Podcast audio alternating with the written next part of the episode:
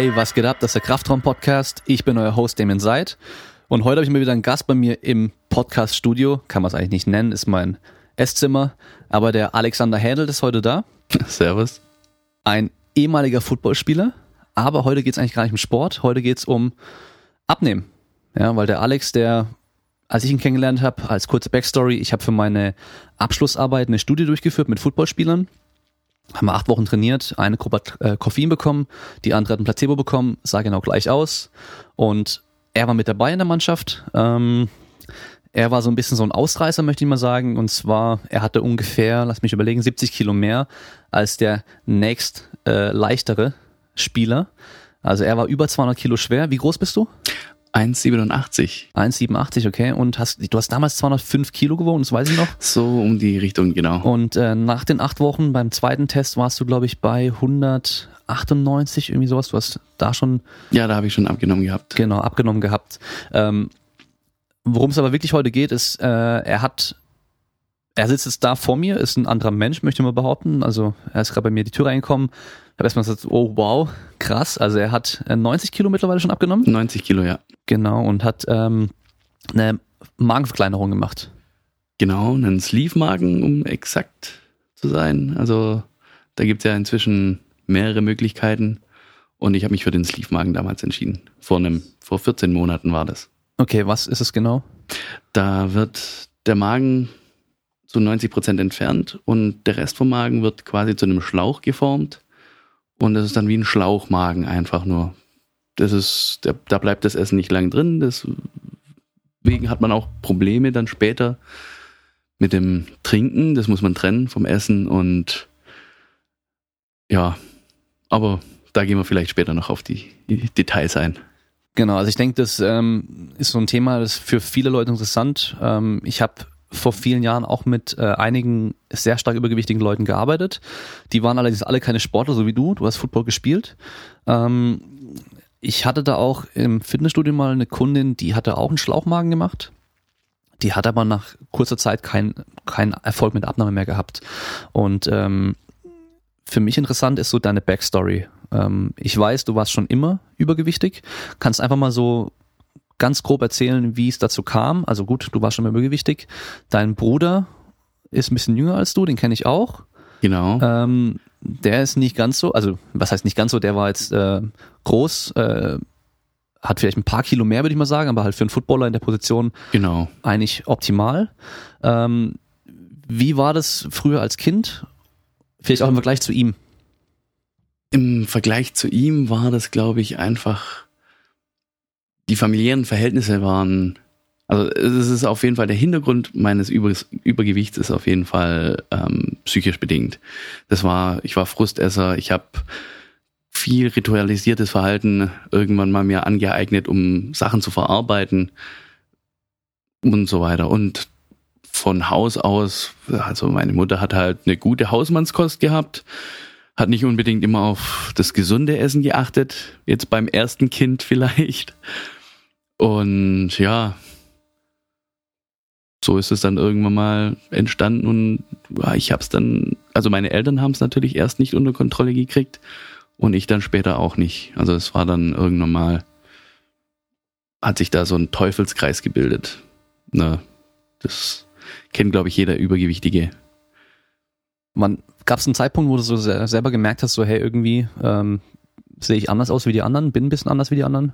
Ja klar, also als Kind vor allem wird man in der Schule immer gehänselt, man ist immer der Dicke.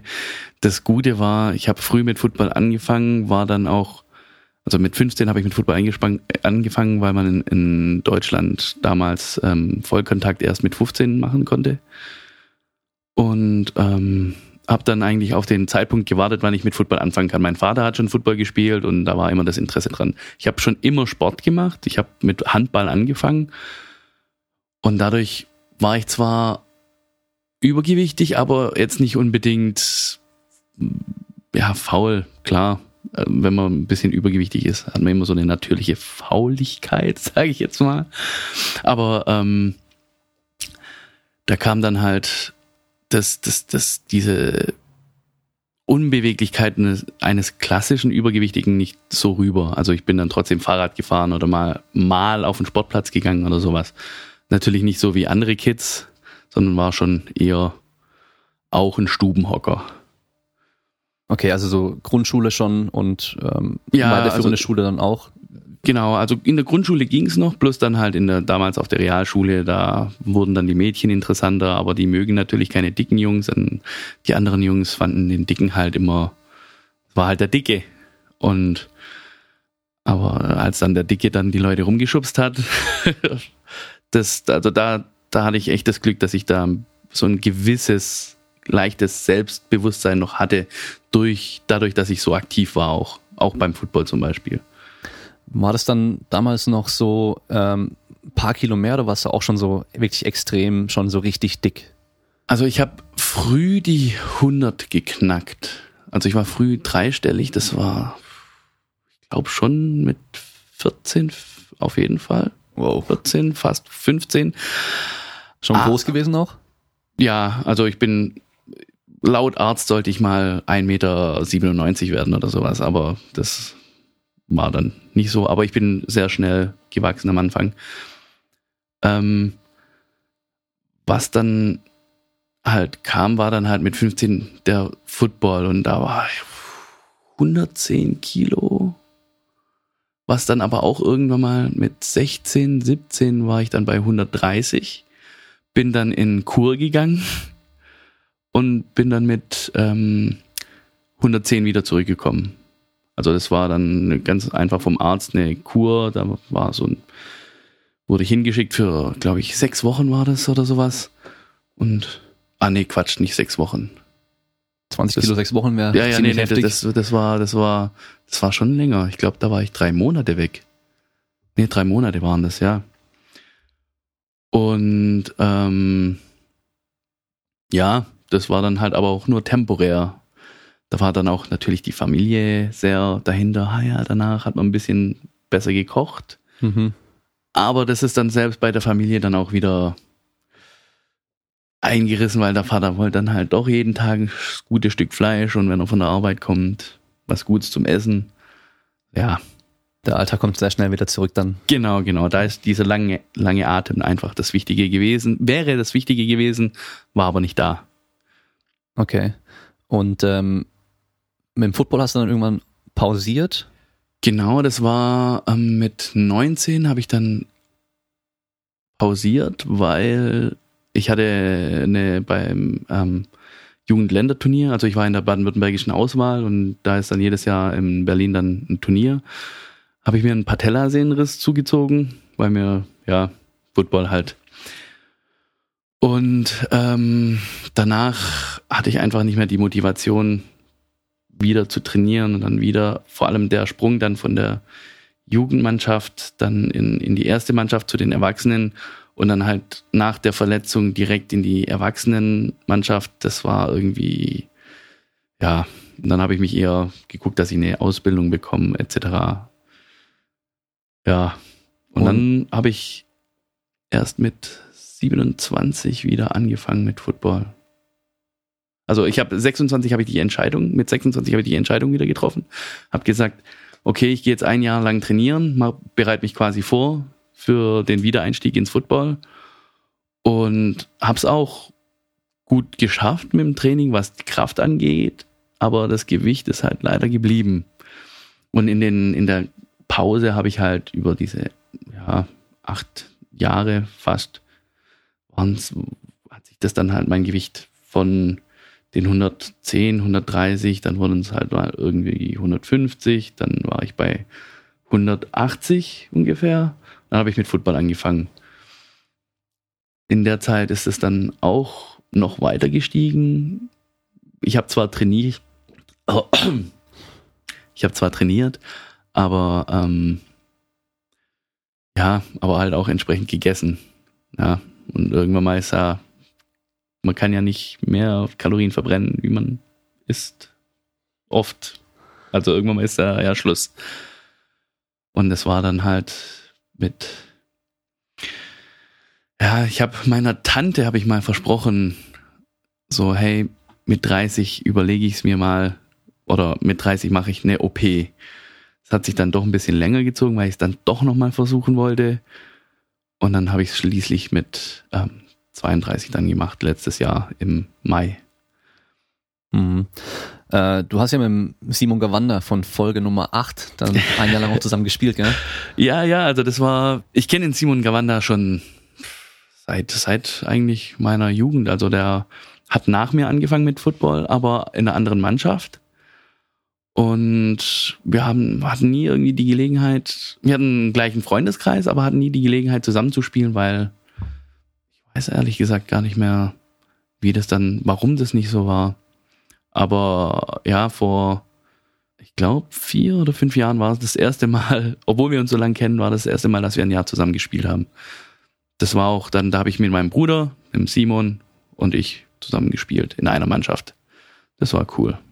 Ich erinnere mich, als ich ähm, die Planung gemacht habe für meine Studie, da war ich ja bei euch mal beim Spiel dabei davor, habe dann so die Mannschaft kennengelernt. Da war Simon auch mit dabei. Also ich glaube, da habt ihr auch nochmal zusammen gespielt, kann das sein? Okay, wann war, wann war das? Äh, boah, genau. wann war denn das? Okay, es kann auch Ist sein, das schon vier, es, fünf Jahre her? Ich glaube nicht, nee. Äh, das dürfte vier, drei, drei Jahre dann, her sein, dann war es sowas? dann war's das Jahr. Also ich habe nur, er hat ja nur ein Jahr dann in Stuttgart noch gespielt. ah, Er okay. ist ja danach dann gleich nach Frankfurt. Hm. Und das war, glaube ich, dann jetzt vor drei Jahren. Ja, das kann sein. Dann bin ich da vielleicht ein Jahr verrutscht. Okay, ja. Ähm, jetzt hast du ja mit dem Football dann erstmal aufgehört gehabt. Also, sag ich sag bevor die OP kam. Ja, ähm, vor der OP hatte ich nochmal eine starke Phase, wo ich sehr viel an Gewicht zugelegt habe. Natürlich auch wieder psychisch bedingt. Bin alt, in alte Muster gefallen. Meine Mutter ist schwer krank geworden. Und ja, Frustbewältigung, da kam dann alles zusammen. Hab dann, war dann bei einem Maximalgewicht von 232 Kilo. Hab dann echt gesagt, hey, okay, das jetzt, jetzt muss das, also das schaffe ich jetzt nicht mehr. Das, ich habe die zehn Jahre davor, habe ich schon alles ausprobiert. Low Carb, No Carb, dann Paleo, Atkins. Ich glaube, ich habe noch, es gibt vielleicht wenige, die ich nicht probiert habe. Weight Watchers? Nee, die habe ich nicht, da war ich zu geizig. Okay. aber ja, das, das, aber wobei das, glaube ich, einfach jetzt nach meiner Erfahrung her gar nicht so unsinnig sind, ist, das ist einfach ein, also ich sage jetzt aus meiner Erfahrung raus, Kalorien zählen ist das A und O. Das ist, du kannst, du verbrennst Kalorien, wenn du so viel Kalorien zu dir nimmst, nimmst du entweder zu oder ab. Wenn du mehr nimmst, als du verbrauchst, nimmst du zu, wenn du weniger, nimmst du ab. Einfache Rechnung. Ja. Und bei Weight Watchers ist es ja sehr vereinfacht mit diesem Punktesystem. Genau. Von daher ist es, glaube ich, echt nicht abwegig. Also ich habe es mir aber, wie gesagt, durch den Geiz eines meines Schwabenherzens, ja, nicht, nicht mal angeguckt. Meine Mutter hat ähm, auch mal Weight gemacht, vor Jahren. Und ähm, damals gab es noch diese äh, Freipunkte, kann man sagen. Oder da gab es Lebensmittel, die hatten keine Punkte, da konnte man so viel essen, wie man wollte. Mhm. Das machen sie mittlerweile, glaube ich, nicht mehr. Also jetzt hat, glaube ich, alles Punkte, soweit ich weiß. Ähm, ja, im Endeffekt eigentlich nur die hast du keine Kalorienzahl mehr dastehen, sondern einfach Punkte für die Dinger, ja. Also Ja. anstatt, was weiß ich, 500 Kalorien stehen dann halt 5 Punkte, anstatt 100 Kalorien irgendwie ein Punkt vielleicht. Wahrscheinlich irgendwie so in die Richtung jetzt gemacht sein. Bestimmt haben die noch so Sachen, dass die halt gesündere Lebensmittel ein bisschen weniger Punkte geben, den generell ungesünder angesehenen Lebensmitteln mehr Punkte, dass man halt weniger davon isst. Ähm, aber wie du schon sagst, ja, äh, die Kalorienbilanz am Schluss ist die, die zählt. Wie Genau. man da hinkommt, kann jeder selber für sich äh, entscheiden, ja, ob man das über eine bestimmte Diätform macht oder über extrem viel Bewegung oder extrem wenig Essen oder sonst irgendwas. Am Schluss zählt halt die Kalorienbilanz. Ähm, ich sage da ganz gern, wir geben halt durch Training dem Körper das Signal, dass wir bestimmte Strukturen irgendwie brauchen, also Muskulatur einfach brauchen, weil wir halt so eine gewisse Belastung haben. Der Körper passt sich immer an die Sachen an, ähm, die wir ihm als äh, ja als als Challenge oder Aufgabe irgendwie geben und wenn wir da halt kein Krafttraining machen, dann braucht er halt die Muskulatur auch nicht, weil der halt den Alltag mit wenig Muskulatur locker bewältigen kann. Ja, und deswegen ist halt diese dieses Krafttraining in der Abnahme immer so sehr wichtig, dass wir halt die Muskelmasse, die wir haben, so gut wie es geht erhalten, weil gerade bei dir als Beispiel, wenn du am Schluss 230 Kilo hattest, auch wenn da natürlich extrem viel Fett dabei war, war da auch einiges an Muskelmasse dabei. Ja, also egal wie viel wir zunehmen, wir werden immer einen gewissen Teil auch Muskelmasse aufbauen. Also wenn wir kein Training machen und nur essen, nehmen wir auch Muskelmasse zu. Natürlich einen ganz, ganz, ganz kleinen Anteil. Wenn wir jetzt halt Essen und Krafttraining machen, wird der Anteil verhältnismäßig halt größer von der Muskelmasse. Und ähm, ich erinnere mich bei der Studie, da haben wir ja schön Kniebeugen gemacht, zweimal die Woche, einbeinige Kniebeugen. Ähm, wir haben äh, Romanian Deadlifts gemacht und äh, noch Leg Curls. Ich glaube, die hast du nicht gemacht, oder im Slingtrainer? Ähm, nee, ich habe ähm, Hip Thrust, glaube ich, gell? genau, genau, die, die, genau. Ja, auf jeden Fall. Wir, du hattest dann Maximalgewicht bei der Kniebeuge, die recht tief waren, so tief wie es halt ging mit dem dicken Bauch und den dicken Beinen. Genau. Ähm, Also warst glaube ich bei 180 oder 185 Kilo 185 für glaube ich, ja. fünf, sechs Wiederholungen. Ne? Fünf Wiederholungen, genau. Ja, also schon sehr ordentlich. Also da habe ich andere in den Ausmaßen vom Gewicht her gesehen, die konnten halt irgendwie fünfmal sich hinsetzen, wieder aufstehen ohne Gewicht und es war schon Training für die. Also darf man nicht unterschätzen. Ja, in der beim Test von der Studie in der Beinpresse hast auch du am meisten äh, Kraft rausgehauen, sag ich mal. Echt? Ja klar. Oh, geil. Ja- relativ nicht, weil da ging es ja ums Körpergewicht wieder. Da warst du halt ganz weit unten. Ah, okay. Da warst du, glaube ich, sogar der schlechteste, weil du halt so schwer warst. Aber von der reinen Kraft her warst du der höchste. Mhm, okay. Ja, aber Oh, cool. man groß und schwer ähm, ja. hat meistens auch Kraft. Ja, ja, das. Ich denke, dadurch, dass ich halt immer irgendwie mich bewegt habe, war halt einfach dieser, dieser, wie du sagst, dieser Grundanteil von Muskelmasse einfach höher als bei anderen. Ja.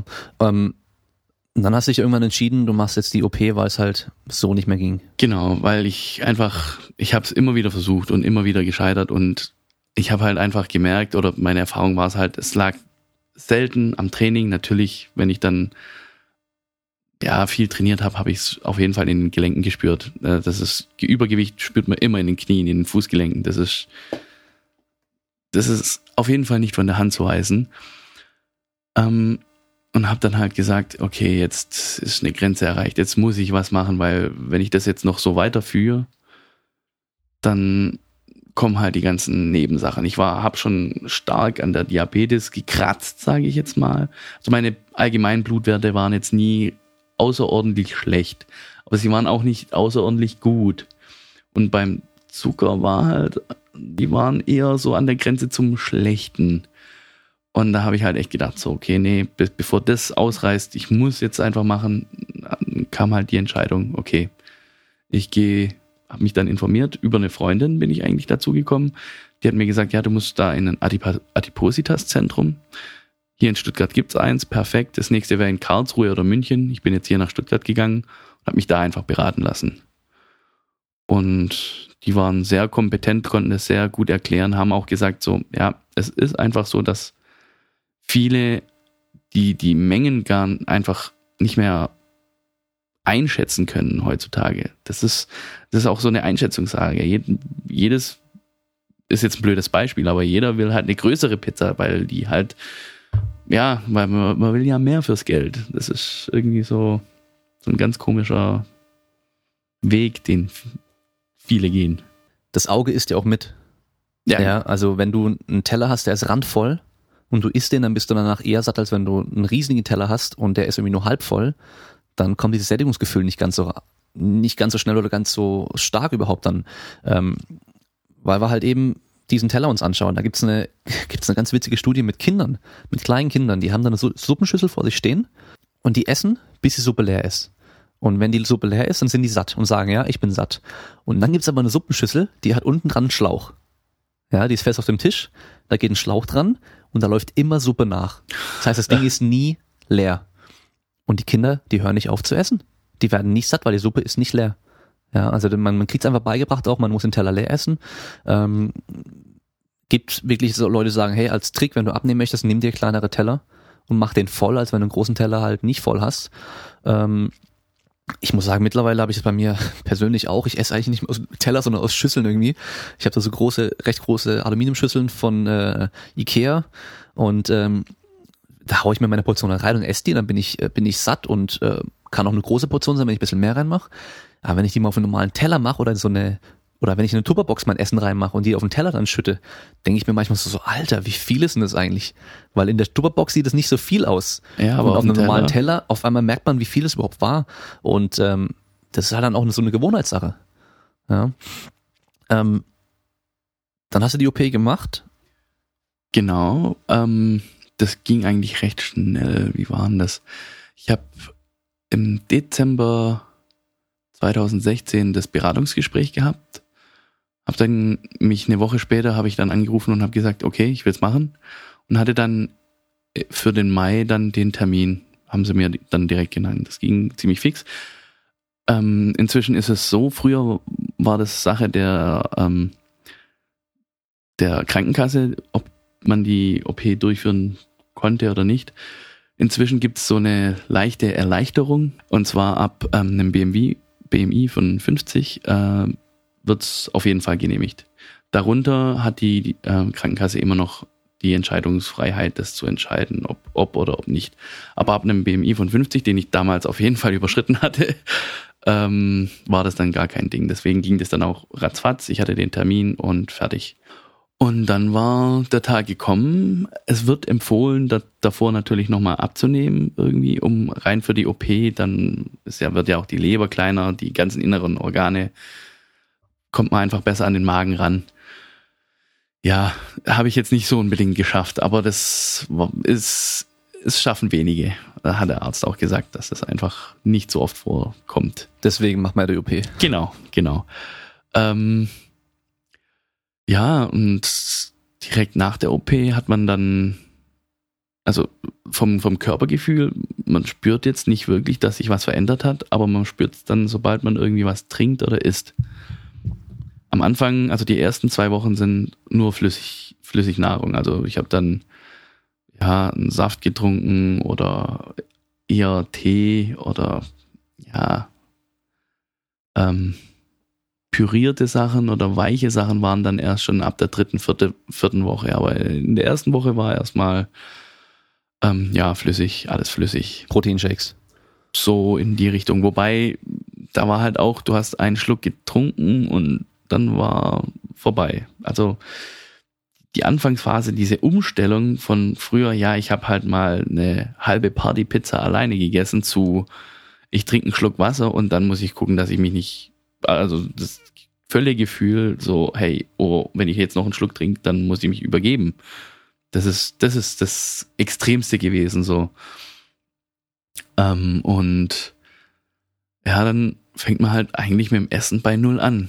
Du fängst halt an, flüssig, zwei Wochen lang das Krasse, was mir aufgefallen ist, ich hatte gar keinen Appetit oder Hungergefühl. Das war, das war einfach weg. Das, das, das war auch ein Unterschied zu vorher. Ich hatte gar keinen Hunger mehr. Ich habe ein paar Monate später hat man dann natürlich eine Nachuntersuchung. Da habe ich mal gefragt, wie viel Magen sie mir entfernt haben. Und das waren zwei Liter Magen, den sie mir entfernt haben. Und haben noch quasi so zehn Prozent drin gelassen. Also es war, ich hatte anscheinend einen Riesenmagen. Und ähm, ist mir das dann auch klar geworden. Ja, klar konnte ich dann immer essen oder ja. Und da das dann wieder von unten aufzubauen, das war mal interessant, die Erfahrung so, hey, du bist schon nach einer Flüssigkeit, kannst du nicht mehr essen. Das war sehr, ich sag jetzt mal einfach mal verschickt. Mhm. So, sein Körper so kennenzulernen in der Hinsicht, was, was das Essen angeht.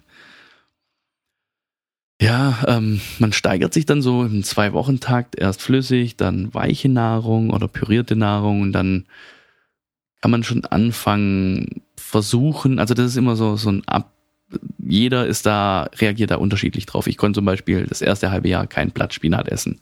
Mhm. So faserige Sachen. Hühnchen hatte ich auch am Anfang Probleme. Inzwischen geht's wieder. Aber das war, hat länger gebraucht, weil einfach diese, durch den Schlauchmagen, diese faserigen Sachen, das hat irgendwie ein ganz komisches Gefühl im Magen gegeben. Gab es denn Sachen, wo du gesagt hast, mit denen fange ich gar nicht erst wieder an, die zu essen? Am Anfang habe ich mir natürlich vorgenommen, jetzt immer nur frisch, nichts Fertiges. Ähm, ich habe es auch geschafft, also das erste halbe, dreiviertel Jahr, alles abzuwiegen. Inzwischen muss ich sagen, ich wiege es nicht mehr ab, aber ich habe ein gutes Gefühl entwickelt, da das einfach abzuschätzen. Früher habe ich einfach mal eine Packung Nudeln gemacht zum Kochen. Heute weiß ich, ey, wenn ich eine Handvoll Nudeln mache, damit habe ich schon Probleme. Und das ist einfach komplett neu lernen, das Essen oder auch schon allein die Zubereitung. Also, wenn ich mir Brötchen kaufe, früher habe ich mir vier Brötchen für mich ge gekauft. Heute denke ich mir so, oh, das eine Brötchen könnte zu groß sein. Das ist so, so ein krasser Unterschied. Jetzt sparst du auch heftig Geld, oder? Ja, ja, das, das ist auch mir auf jeden Fall auch aufgefallen, aber wobei ich jetzt einfach gucke, dass ich, wie gesagt, die Qualität der Produkte ist jetzt anders und ich versuche, ich versuche frisch zu kaufen. Natürlich tue ich auch mal ein bisschen, ja, mehr als ich eigentlich wollte im Vornherein. Ähm, Fertigsachen oder vorproduzierte Sachen zu nutzen, weil einfach, das ist heutzutage einfach die Zeit zum Zubereiten fehlt oft. Und natürlich Tiefkühlpizza, dieses ganze, wo, wo in der Gesellschaft auch, auch verschrien wird, Fastfood-Ketten irgendwas zu essen. Ich muss zugeben, ich gehe ab und zu mal zu einer Fastfood-Kette früher, aber es ist einfach die Menge. Früher habe ich mir halt ein Menü geholt und vielleicht noch ein, zwei Burger dazu. Jetzt kaufe ich mir nur einen kleinen Burger und danach bin ich schon, ist schon Sense eigentlich. Und ja, der große Unterschied ist einfach die Menge. Das ist eigentlich hauptsächlich inzwischen. Ich versuche mich weiterhin gesund zu ernähren. Manchmal klappt es, manchmal nicht. Ja. Und so das Magenvolumen nimmt ja halt so ein bisschen das ab, dass du auch mal so ein genau, bisschen das, das schleifen lassen kannst, aber halt trotzdem auf keinen Fall zu viele Kalorien dann reinkriegst. Genau, das ist die physikalische Kalorienbegrenzung. Das mhm. ist einfach, da ist einfach Schluss. Da geht einfach auch nicht mehr. Natürlich kann ich mich überfressen, aber dann übergebe ich mich einfach so in der ersten Zeit nach der OP, ähm, ich nehme an, am Anfang warst du halt im Krankenhaus bist du geblieben, im Bett und dann irgendwann durfst du so nach Hause gehen. Hast du da gemerkt, dass dir fehlt so diese Nahrung, die, du hast keine Energie oder hast du eigentlich so gesagt, hey, irgendwie, ich esse zwar nicht, aber eigentlich geht alles? Also direkt nach der OP hatte ich eher noch andere Probleme. Das war, also ich war sechs Tage im Krankenhaus. Da wird natürlich geguckt, ob der Magen dann auch dicht ist, weil da, da wird ja die Hälfte, äh, 90 Prozent weggenommen und dann mit Klammern zusammen getackert quasi und dann nochmal so ein Sleeve drumrum gepackt und dann ist, muss man halt jeden Tag irgendwie kontrollieren, ob da irgendwie was ausläuft. Das ist alles gut gewesen, dann bin ich nach Hause gegangen. Zu Hause hatte ich aber immer so Probleme an so einer Narbe quasi. Also es war, hm.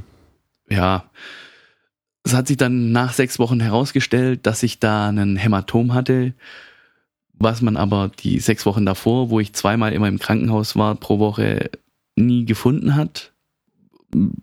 Wegen dem Umstand, dass halt das Ultraschallgerät nicht durch die Schicht Fett gekommen ist, um die, dieses Hämatom zu finden, weil es unter der Bauchdecke war.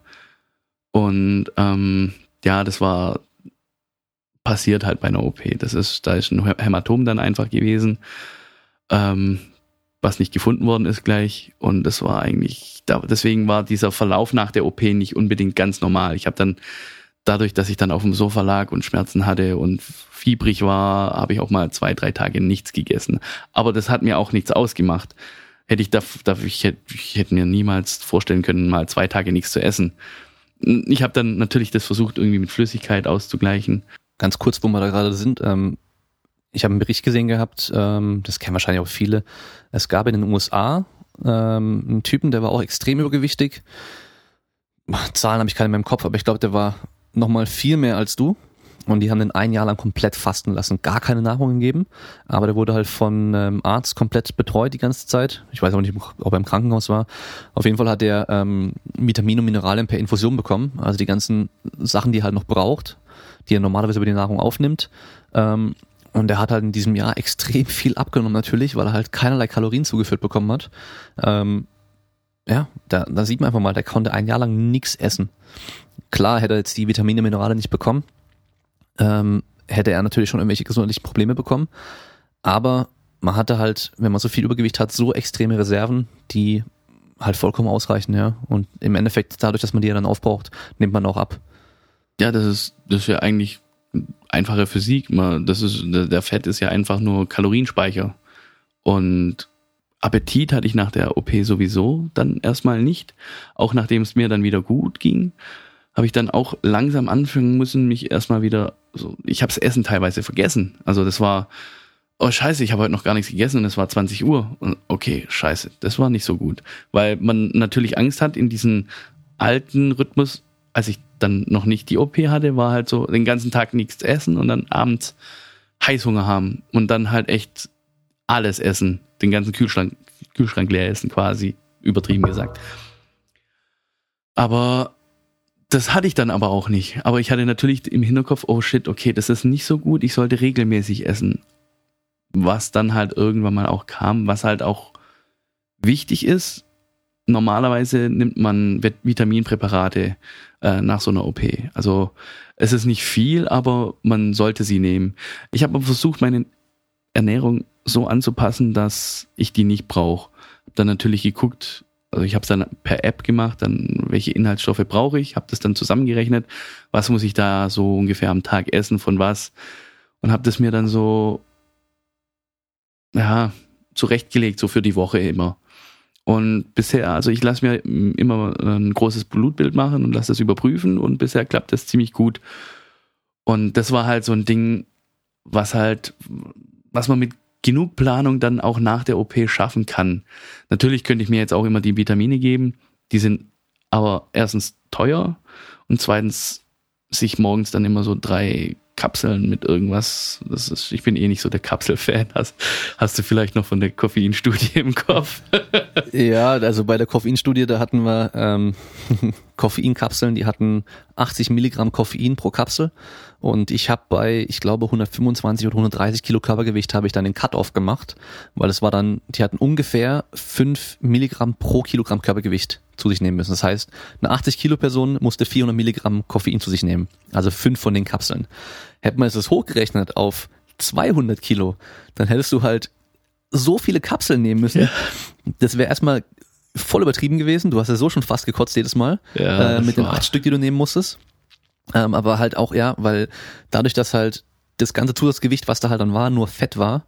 Ähm, ich habe extra geschaut gehabt, was in der NFL so die ähm, die großen schweren Jungs, wie viel Körperfett die haben, bei welchem Körpergewicht, das heißt, wie viel äh, Trockenmasse die haben. Und anhand davon habe ich dann irgendwo mal Cut-off dann so grob gelegt, weil ja, wenn du halt dann theoretisch eigentlich irgendwie nur 120 Kilo wärst, plus halt extrem viel Fett aber du bist 200 Kilo und ich gebe dir halt für eine 200 Kilo Person dann diese, diese Riesenmenge an Koffein, dann wird es dich halt übelst umhauen. Und ich weiß noch, du hast mir so auch schon oft dann irgendwie damals nachts um drei oder vier Uhr geschrieben, so, du Penner, ich komm nicht mehr, ich kann die ganze Nacht nicht schlafen, das weiß ich noch.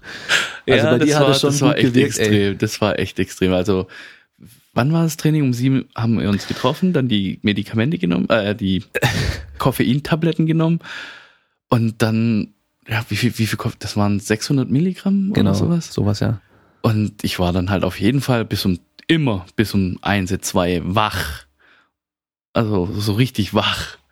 Ja, ist schon mies, aber gut, aber was tut man nicht alles für die Wissenschaft? Genau, genau. Aber ich habe das auch gut legen können. Ich habe dann immer am nächsten Tag irgendwie mir einen Spätdienst irgendwie legen können oder sowas. Das war dann okay, aber trotzdem war es halt. Und du hast wahrscheinlich dann nachts schön gezockt, oder? Ja, ja, wobei ich war dann echt so wach, ne? ich habe dann eher aufgeräumt und geputzt. Muss auch gemacht werden. Ja, ja. ja nur halt nicht unbedingt dann nachts ja. Staubsaugen für die Nachbarn. Nee. Ähm, genau, also das mit, mit, mit dem Essensverlauf war dann auch so, als ich dann angefangen habe, die feste Nahrung zu nehmen, ähm, zu mir zu nehmen, war dann, aber ich habe an, am, das beste Beispiel ist, weil ich liebe Maultaschen. Und ich konnte am Anfang wirklich echt bei einer halben Maultasche, diese normale Packungsmaultasche, war Schluss erstmal an fester Nahrung. Ich habe die gekaut eine halbe Stunde lang, es ging einfach nicht mehr. Was ich am Anfang erschreckend fand, weil eine halbe Maultasche ist ja wirklich nicht viel. Aber es wurde dann halt auch immer mehr. Man hat sich dann auch dran gewöhnt, weil der, der Magen hat am Anfang ein Volumen von 120 Milliliter. Das ist ein kleiner Joghurtbecher. So fängt man an. Inzwischen, ich bin jetzt bei einem Stand, den ich jetzt aber auch nicht überschreiten will, wo ich ein belegtes Brötchen schaffe. Danach bin ich voll, also da bin ich erstmal eine halbe Stunde mit Verdauen beschäftigt. Aber das ist jetzt, glaube ich, gerade so ein guter, guter Punkt. Ich kann wenn ich weggehe, kann ich jetzt nicht eine Riesenportion essen, aber es gibt auch Möglichkeiten, da einfach was Kleineres zu essen. Ich kann das also auch genießen, wieder in Gesellschaft mal essen zu gehen. Das war in der ersten Zeit, habe ich mir da echt gedacht, so, hey, ich kann nie wieder mit meinen Freunden irgendwo was essen gehen. Das ist ja so eine ganz normale soziale, gesellschaftliche Konvention, mal wo essen zu gehen oder auf einen Geburtstag oder irgendwo hin zum Grillen jetzt im Sommer. Da habe ich mir dann auch gedacht, so, okay, hm, dann bist, muss dann, ja, warum isst du nichts? Das war dann auch so immer in meinem Hinterkopf, diese, diese, diese, dieser Kontakt zu Menschen, die sich damit nicht so arg auseinandersetzen müssen. Ich glaube, da machen ja viele Leute, die das jetzt auf dem normalen Weg machen mit dem Abnehmen, ähm, haben da auch ein Problem damit, dass sie halt dann sagen, so, ich kann da nicht mitgehen, weil wenn ich mitgehe, dann kann ich mich nicht mehr zügeln. Ja. Ja, und das ist ja dieses äh, Suchtverhalten im Endeffekt. Das ist wie ja. mit Alkoholikern zum Beispiel, die halt sagen, hey, ich kann mit meinen Kollegen nicht abends was trinken gehen und nur ein Wasser trinken. Ich bleibe lieber zu Hause, weil sonst kann ich mich vielleicht nicht äh, zurückhalten und bestelle dann doch ein Bier und trinke das und dann ist vorbei wieder. Ähm, das macht ja die Sucht eigentlich auch aus. Also sagt, Im Endeffekt ist ja Sucht, dass man Sachen macht, obwohl man weiß, dass sie schlecht für einen sind. Ja. Und in dem Fall bei dir das Essen war ja dann auch irgendwo eine Sucht. Ja, das auf jeden Fall. Also es war eine Befriedigung. Oder Fettleibigkeit dann auch genannt irgendwo. Genau. Das, der, die Krux aber, wobei jetzt du mit deinem Beispiel von gerade eben, ähm, man kann halt einfach nicht aufhören. Also man kann nicht aufhören, einfach mit Essen zu sich so, zu nehmen. Man muss ja irgendwie essen und das ist dann halt die, diese Balance zu finden, das ist halt einfach schwer. Ja, ist wahrscheinlich noch schwer. Also beim Alkohol kann ich mir vorstellen, oder dann kauft man halt keinen Alkohol, den braucht man nicht. Ja, ja, ja genau. Aber so das Essen brauchst du ja irgendwo. Ja, das, genau, das stimmt genau. schon, das macht es wahrscheinlich nochmal viel schwerer und. Ja, viel schwerer nicht. Das ist, wie gesagt, eine Dis Disziplinsache und ja, wobei man auch sagen muss, natürlich eine psychologische Sache. Wie gesagt, diese ja. Ritualverhalten, wenn man da einmal gefangen drin ist. Ich hab's, ich, ich habe jetzt diesen krassen Kickout gehabt durch die OP, der mich da einfach rausgenommen hat aus dieser, aus diesem Ritualverhalten. Ich konnte es gar nicht machen, das Ritualverhalten, weil es physikalisch nicht möglich war. Also am Anfang war natürlich die Überlegung, ah ja, ich gehe den einfachen Weg. Ja, aber im Nachhinein denke ich, hey, Bullshit, ich habe mich 10, 15 Jahre lang damit irgendwie auseinandergesetzt. Ich habe es nicht geschafft. Ja, ist halt so. Aber bevor ich dann irgendwie noch weiter übergewichtig bin und Folgeerscheinungen wie Probleme mit den Knien, Zucker, was gibt's noch? Da, da gibt's allerhand, also Bluthochdruck, äh, ja das gut, dein, dein, die Sterberate ist halt höher ab einem ja, ja, genau, auch. genau. Also generell einfach, du, du lebst wahrscheinlich nicht mehr so lange und ähm, vor genau. allem halt auch schlechter.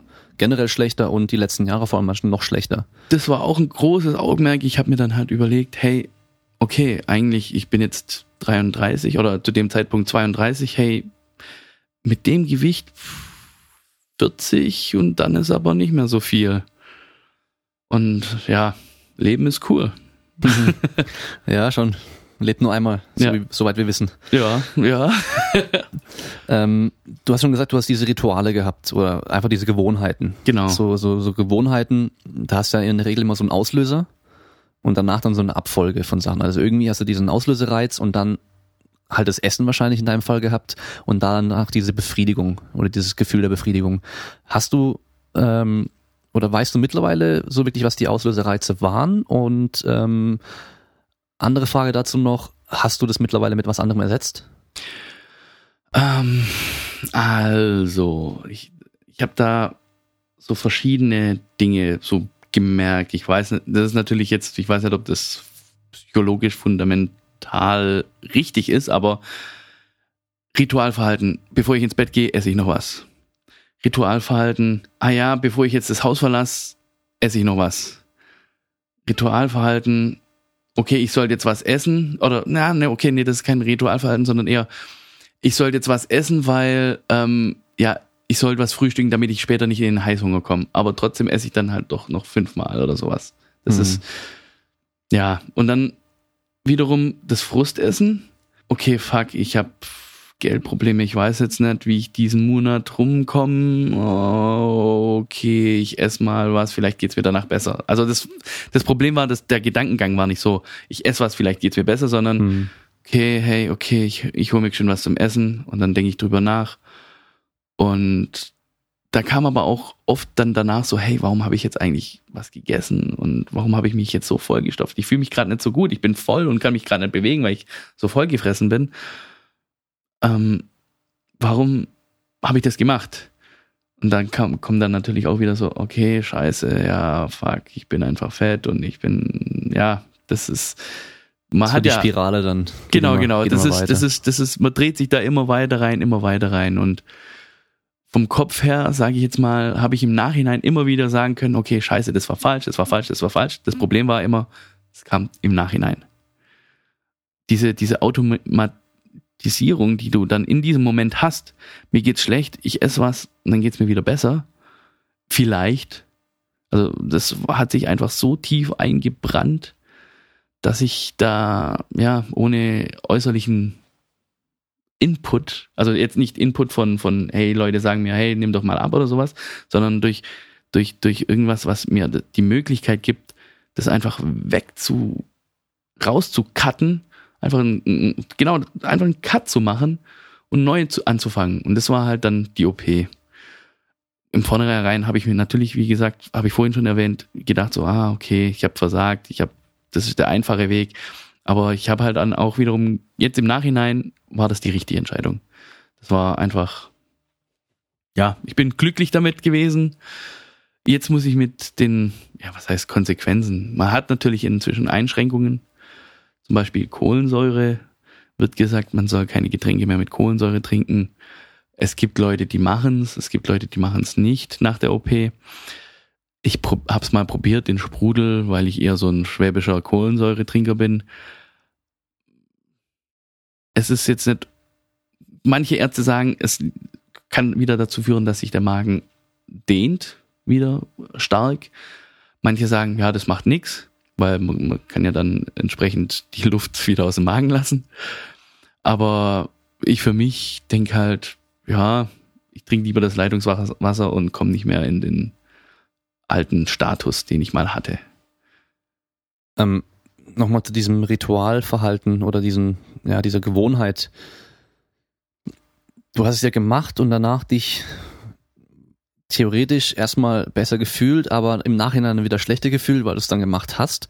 Ähm, weißt du, warum das überhaupt dazu kam, dass du das dann über das Essen gemacht hast? Also so, ich habe immer so die Story im Kopf, so dass die die Kids früher halt gern zu McDonald's sind. Ich bin auch gern voll gern zu McDonald's früher, als ich klein war, weil da gab's im Happy Meal ein Spielzeug und die hatten bei jedem McDonald's immer irgendwie eine coole Kletterburg mit einer Rutsche.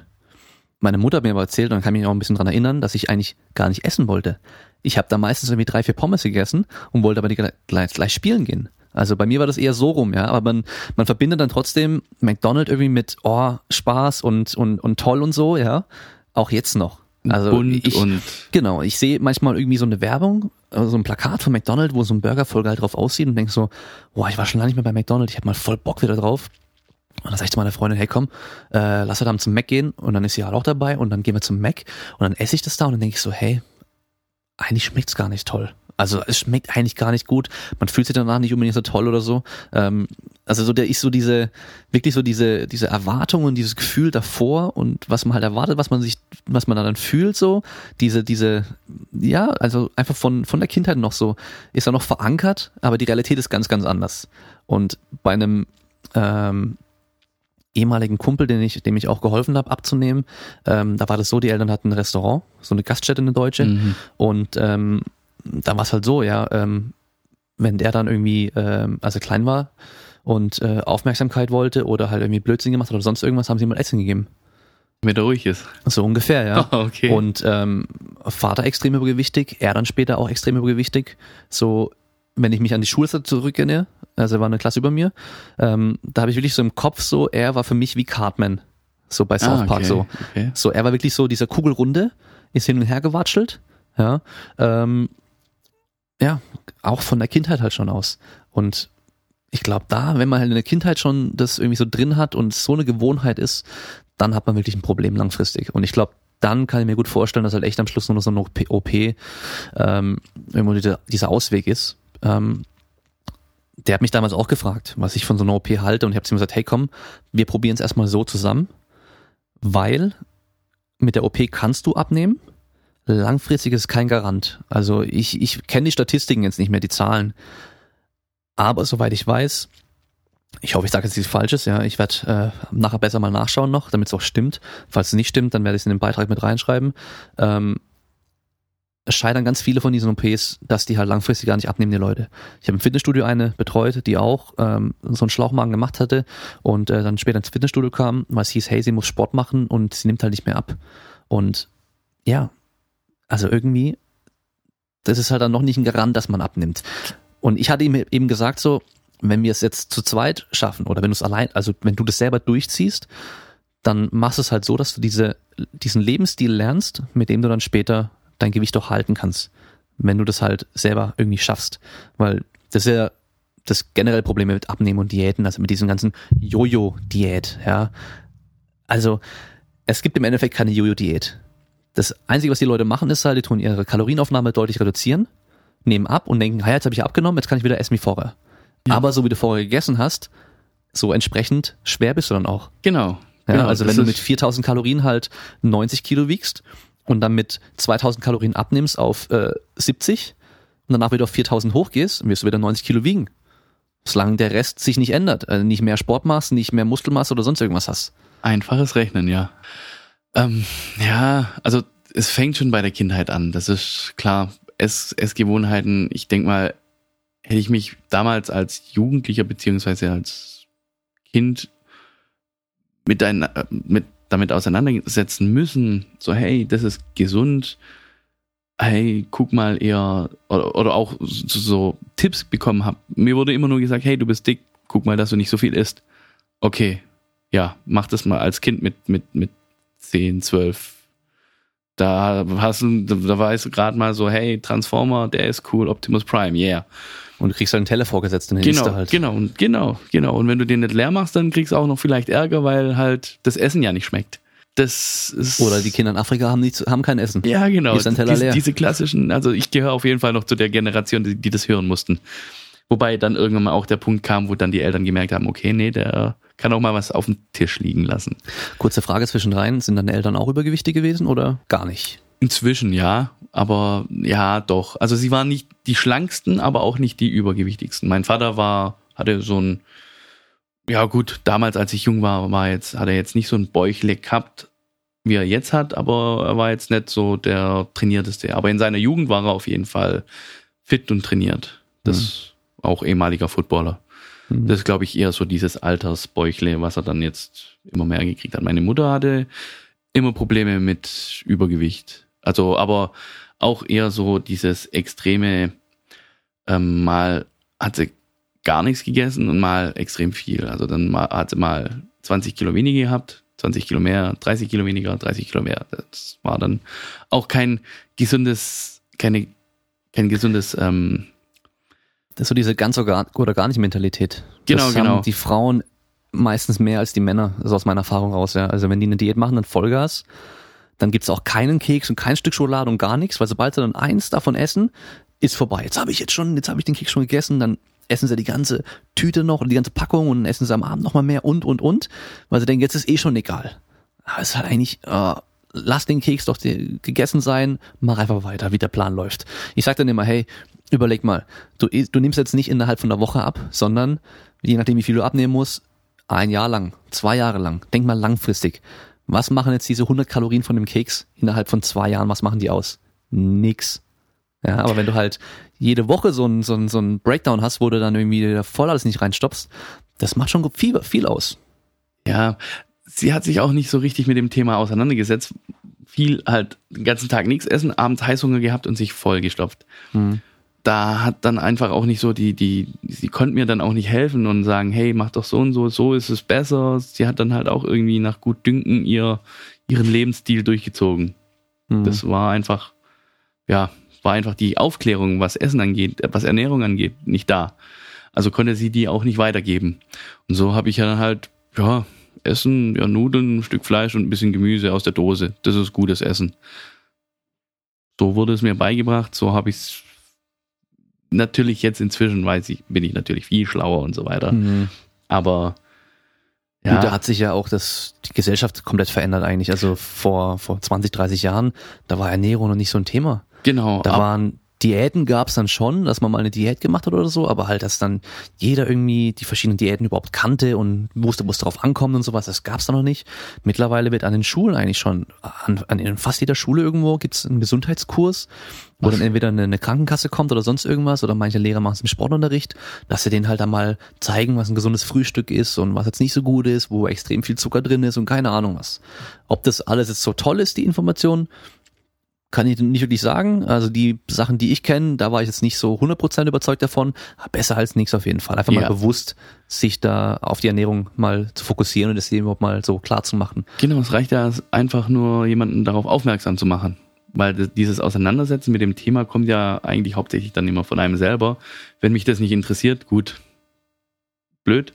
Aber wenn das dann jemanden interessiert, der liest dann halt auch mal oder informiert sich da auch diesbezüglich. Mhm. Du hast vorhin noch eine Frage gestellt, die wir voll beide ignoriert haben. Genau, und zwar das war mit diesen äh, Triggern oder diesen, diesen äh, Reizen, die dazu geführt haben, dass dann das Essen kam und du dann die Befriedigung hattest, diese Gewohnheiten einfach, mhm. diese Auslöser, genau, Auslöser ja. heißt's. Ich kann von mir aus sagen, Auslöser waren Frust. Okay. Jetzt Frust kam oft auf, wie gesagt, wenn ich irgendwie Geldprobleme hatte, wenn ich nicht wusste, okay, Stier, wie bezahle ich meine Miete oder hey, ich kann am Wochenende nicht weggehen, weil ich keine Geld, weil, weil ich kein Geld habe. Aber das war dann halt auch so ein Teufelskreis, Teufelskreis. Dann habe ich mir irgendwie von Geld Essen gekauft. War, war jetzt. Wie gesagt, im Nachhinein hat das alles keinen Sinn gemacht, aber man ist dann so drin. Ich habe mich schon seit meiner Jugend damit auseinandergesetzt und habe halt aber auch nie gemerkt, was, was davor die Auslöser waren. Jetzt im Nachhinein bin ich natürlich schlauer aber ich muss sagen, ich glaube, das Große war Ritualverhalten, das, das, das meiste. Klar, familiäre Probleme, wenn es da Probleme gab, Frust, alles was Frust auslöst. Was, was löst Frust aus? Finanzielle Probleme, familiäre Probleme, Probleme Beziehung. im Job. Genau. Und du hast gefragt, ob das inzwischen, ob ich das irgendwie ersetzt habe. Ähm, inzwischen kann ich über mich sagen, ich bin sehr reflektiert und versuche das einfach im Kopf auszumachen. Ähm, und da habe ich jetzt ehrlich gesagt noch nicht so richtig drüber nachgedacht, ob ich das mit was ersetzt habe. Aber ich merke halt dadurch, ich wiege jetzt innerhalb von 14 Monaten wiege ich 90 Kilo weniger. Ich habe gar keine Zeit mehr, so da mich damit zu beschäftigen, weil es zum Glück inzwischen so gut automatisiert ist, dieses Thema Essen. Da habe ich einfach die letzten paar Monate mir da ein gutes ja, ein Ritualverhalten ein, angeeignet, wo ich halt merke, okay, so passt es. Wenn ich aber dieses Ritualverhalten irgendwie ins Negative, wenn, wenn ich in alte Ritualverhalten reinfallen würde, würde ich das aber sofort merken durch die OP. Und es ist eine sehr kurze Zeit, 90 Kilo zu verlieren. Ich ich habe so viel Energie, ich habe wieder Spaß an Bewegung, sage ich jetzt mal. Davor hatte ich natürlich auch Spaß an Bewegung, aber jetzt habe ich auch diese Energie. Davor hatte ich, ich weiß nicht, ob man das so differenzieren kann. Davor hatte ich Kraft. Ja, wow, ja, ich war stark. Aber ich hatte nie diesen Antrieb, nie diese Energie, einfach diese Kraft auch einzusetzen. Jetzt habe ich die Energie dazu. Also jetzt habe ich, ich habe Bock, einfach mal zu rennen. Damals habe ich mir gedacht, so, hey, ich will eigentlich nie wieder in meinem Leben rennen sie sind jetzt so ein bisschen überspitzt gesagt, natürlich. Aber ja, das sind auch neue Erfahrungen, muss ich ehrlich zugeben, die ich durch diese OP und durch diese krasse Gewichtsabnahme wieder finde oder entdecke. Ich denke mal, dadurch, dass du ja schon als Jugendlicher so sehr stark übergewichtig warst, dann kannst du jetzt, wenn du halt vor allem noch ein bisschen mehr abnimmst, immer noch, äh, hast du so einen Körper, den du halt eigentlich noch nie wirklich hattest, so relativ zur Größe des Gewicht dass du einfach jetzt Möglichkeiten hast, die du noch nie hattest. Also ich weiß nicht, als Kind, ich bin überall rumgeklettert. Rumgeklettert, rumgesprungen. Hast du das auch gemacht oder war das damals schon so, ging nicht wirklich? Ich hab's auch gemacht, aber es war halt doch, war ich halt immer eingeschränkt, äh, äh, eingeschränkt. Der, der Ast, der bei dem, beim Nachbarsjungen gehalten hat, hat halt bei mir nicht gehalten. Ne? Okay. Also das war dann halt schon so, ja, klar bin ich auf den Baum geklettert, aber ich hatte halt mehr Schiss, dass da der Ast bricht als alles andere. Und wenn du so mit deinen Kumpels dann irgendwie, was weiß ich, irgendwie Scheiße gebaut hat, wegrennen musstest oder sowas, warst du immer der Letzte. Da war ich der, der Schiss haben musste, erwischt zu werden, weil ich halt der Mhm. Letzte war. Teilweise, wenn wir irgendwie Scheiße gebaut haben, früher war ich, ha- haben alle schon in der Clique gesagt, okay, du rennst als erstes los, du rennst jetzt schon los, dann machen wir den Scheiß und dann rennen wir hinterher. Oh. Ja, gut, aber das, ich war zum Glück jetzt so, ja, ja, nicht selbstbewusst, aber war so reflektiert zu sagen, ja, ihr habt recht, ist, ist so, ja. Also ich muss schon sagen, so wie ich dich jetzt kenne, ähm, im Vergleich zu den ganzen anderen so stark übergewichtigen Leuten, ähm, hast du halt echt noch so, ja, voll Selbstbewusstsein ausgestrahlt auf jeden Fall. Ob es wirklich echtes Selbstbewusstsein war, weiß ich ja nicht. Es kann ja teilweise auch so ein bisschen nach außen hin so, so ein Schutzmechanismus sein. Ähm, das machen ja viele. Also wenn ich da nur in diese Bewegung denke, in den USA ist es, glaube ich, äh, ein großes Thema so, dieses, ja, äh, so übergewichtig sein ist überhaupt nicht schlimm, ich bin trotzdem schön und alle Formen sind schön und sowas und die reden sich das irgendwo gut, sage ich mal. Äh, Man muss aber halt ganz klar sehen, wenn wir uns die Zahlen anschauen, die Risiken für die ganzen Krankheiten, die steigen halt extrem, je mehr Übergewicht wir haben. Und ähm, da finde ich es auch ein bisschen einfach total dumm, dass sie das so machen. Ja, ich meine klar, die wollen sich halt irgendwo gut fühlen und das irgendwie sich gut reden. Ähm, aber auf jeden Fall im Vergleich bist du halt auf jeden Fall jemand gewesen, der total charmant, selbstbewusst rüberkam und locker war und auch kein Problem hatte, sag ich mal, so nach außen hin, dass er jetzt halt so übergewichtig war. Es gibt ja Leute, die sperren sich ein oder ja, die, ah, die Körperhaltung merkst du halt einfach schon. Die sind so eingesunken, machen sich klein und verstecken sich irgendwo. Ähm, so hast du mir überhaupt nicht, also so schienst du mir überhaupt nicht zu sein. Ja, aber das war auch ein Prozess. Natürlich, am früher als Jugendlicher war ich natürlich nicht so selbstbewusst, wie ich- jetzt bin. Aber auch dadurch, dass ich halt auch immer Sport gemacht habe und aktiv war, hatte ich halt schon auch ein Selbstbewusstsein, wo dann halt die Leute auch gemerkt haben, okay, nee, der ist jetzt nicht so der, der typische ähm, Der hat noch was Übergewichtige. Ja, ja, das will ich jetzt auch gar nicht sagen, dass Leute, die übergewichtig sind und nichts machen, nichts drauf haben, Ja. die trauen sich's einfach nur nicht. Okay. Das ist ähm, auch dieses, dieses Übergewicht ist auf jeden Fall richtig scheiße für die Gesundheit. Ich, ich muss jetzt noch, also obwohl ich jetzt abgenommen habe, mit Nachwirkungen kämpfen vom Übergewicht. Das ist, ich habe immer noch so die Tendenz zum Bluthochdruck und meine Knie sind halt jetzt vom, von den letzten Jahren mit dem Übergewicht nicht so die besten. Ähm, aber was ich jetzt auch, also ich verstehe einen Aspekt der Leute, die in den USA da gegen dieses Fettshaming, Hm. wenn jemand übergewichtig ist, hat es einen Grund. Hat oft irgendeinen psychischen, familiären Grund. Das ist jetzt nicht so, dass er einfach keinen Bock hat, äh, Bock hat, fett zu sein. Und da ist dann halt diese, diese, diese, diese Balance zu finden, hey, ähm, den nicht irgendwie niederzumachen, weil er übergewichtig ist, sondern eher zu sagen, hey, du bist halt so, du weißt selber, ist nicht gut für die Gesundheit. Okay, entweder du tust was dagegen oder nicht. Klar kann man drauf rumhacken, aber das hat, das löst ja meistens bei, bei allen Situationen, wenn man auf Leuten rumhackt, immer eher das Gegenteil aus. Von daher, ja, Ich glaube einfach so, das geht halt in beide Richtungen irgendwie Genau, so genau. ins Extreme, dass sie halt dieses Fettshaming wirklich machen, so einfach nur alle Fetten sind irgendwie schlechte Menschen oder keine Ahnung was. genau. Und aber andersrum sagen sie, hey, nee, es ist vollkommen okay und gut und sonst irgendwas, ähm, fett zu sein. Und Genau. halt der nächsten Generation ist dann halt mitgeben und das ist halt das große Problem. Das ist, ja, genau. Also ich bin persönlich so ein Verfechter, alles Extreme ist ein bisschen da fragwürdig. Man muss immer die eine gute Balance finden, egal in welcher Situation. Wenn das gerade, es ist nicht gut, übergewichtig zu sein. Es ist nicht gut, untergewichtig zu sein. Das ist so, du weißt, das ist so die, diese Mitte, dieses Maß einfach. Und das ist, glaube ich, so eine allgemeine Grundsatzeinstellung, die man da auch haben muss. Zu der Gewichtsabnahme. Ähm, du hast ja gemeint, dass du hattest eine Kollegin, äh, nee, eine, im Fitnessstudio eine, die das nicht geschafft hat nach der OP.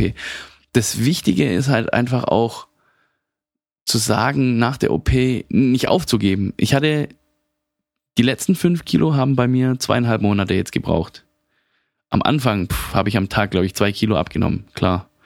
Aber da einfach nicht aufzuhören und nicht aufzugeben, sobald das Gewicht stockt, Ich habe die, die, die ersten 70 Kilo, das ging ratzfatz, aber die ersten 60 Kilo. Dann wurde es schon langsamer und jetzt die letzten 10 Kilo, das hat sich jetzt gezogen, ein paar Monate. Aber dann halt einfach zu sagen, okay, scheiße, das ist schief gegangen, okay, jetzt kann ich wieder alles machen, was ich will. Sondern da dann dran zu bleiben, das ist, glaube ich, das, das hat auch ähm, nach der letzten Untersuch äh, Nachuntersuchung von der OP hat es auch die äh, Ärztin gesagt, dass es halt wenige schaffen. Und das ist halt auch das Wichtige. Da einfach zu sagen, hey, okay, das ist jetzt meine Chance.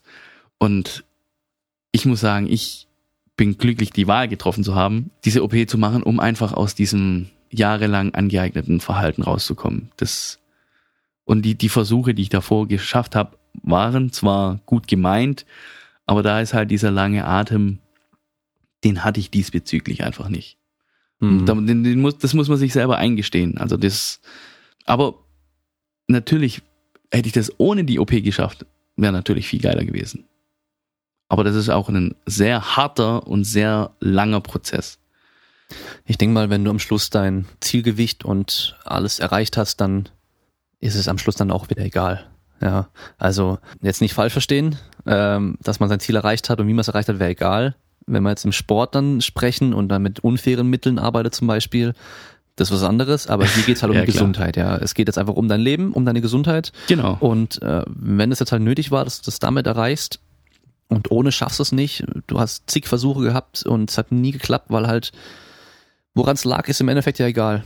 Ja, lag es an deinem Umfeld, lag es an dir selber, lag es an deiner, an der Betreuung, die du bekommen hast oder auch nicht bekommen hast, der, der die Methoden, die du gewählt hast dafür ist egal. Es hat nicht geklappt. Und es war halt so deine letzte Chance.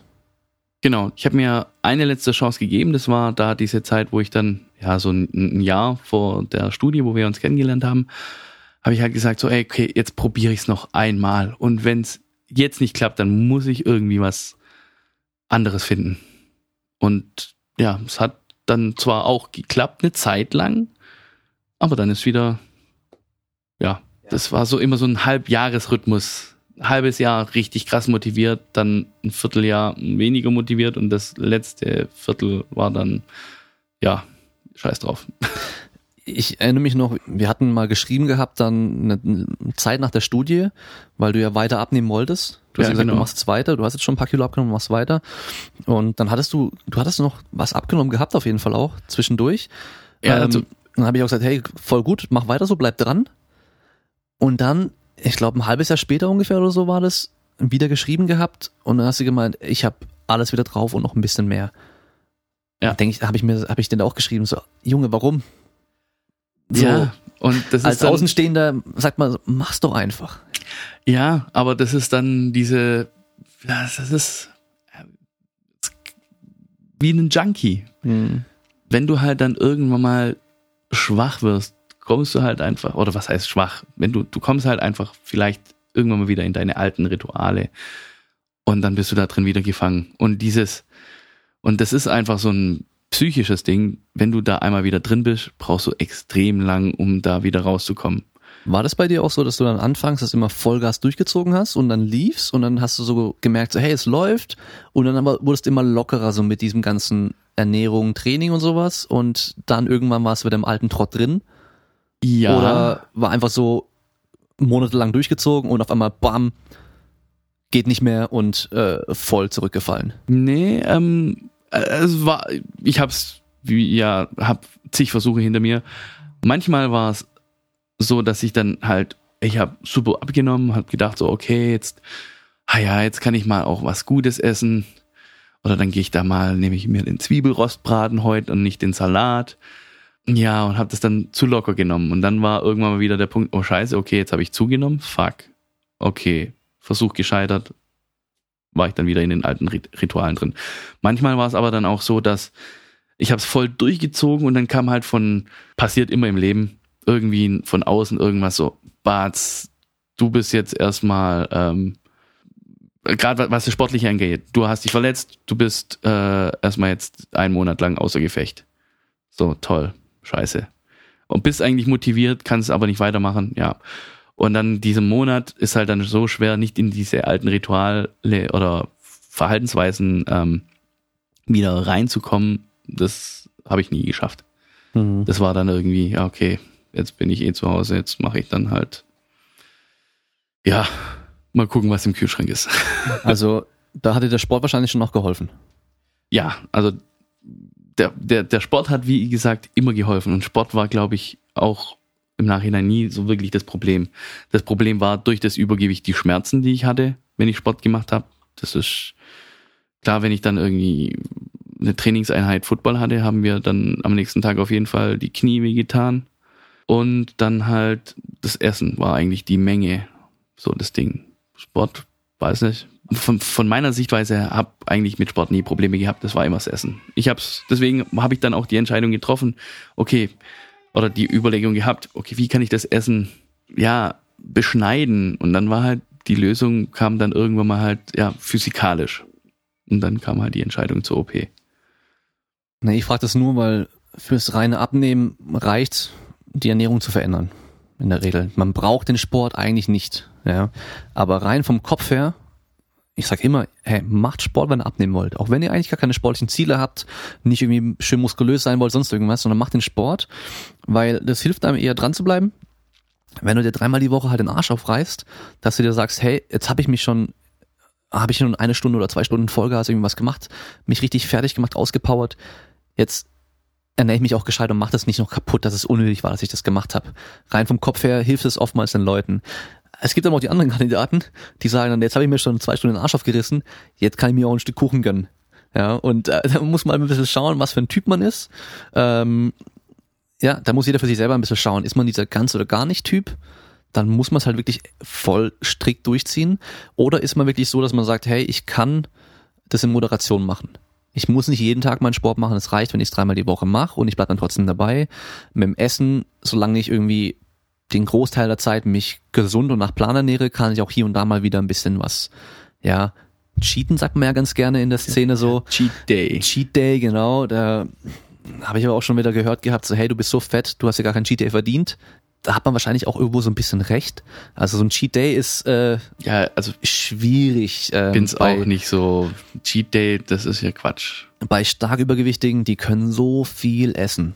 Und ja. an einem Cheat Day kann man da also schon in die 10.000 Kalorien gehen. Bei Locker. einem Cheat Day. Locker. Genau. Und dann ist halt die ganze Woche Dann wieder Arsch. im Kalorienüberschuss und nicht mehr im Kaloriendefizit. Genau. Von daher dann macht man sich lieber so ein Cheat Meal. Ich mache, wenn ich sowas dann mache, gerne irgendwie, dass man wirklich eine, eine Trainingseinheit hat, die halt auch, die war halt, ja, Vollgas und danach hat man dieses Cheat Meal, wo man sagt, okay, ich habe da vielleicht, je nachdem, in welcher Phase ich gerade bin, habe ich irgendwie zweimal pro Woche so eine, so eine Mahlzeit, weil dann dauert es immer nur so ein bisschen, bis die wieder kommt.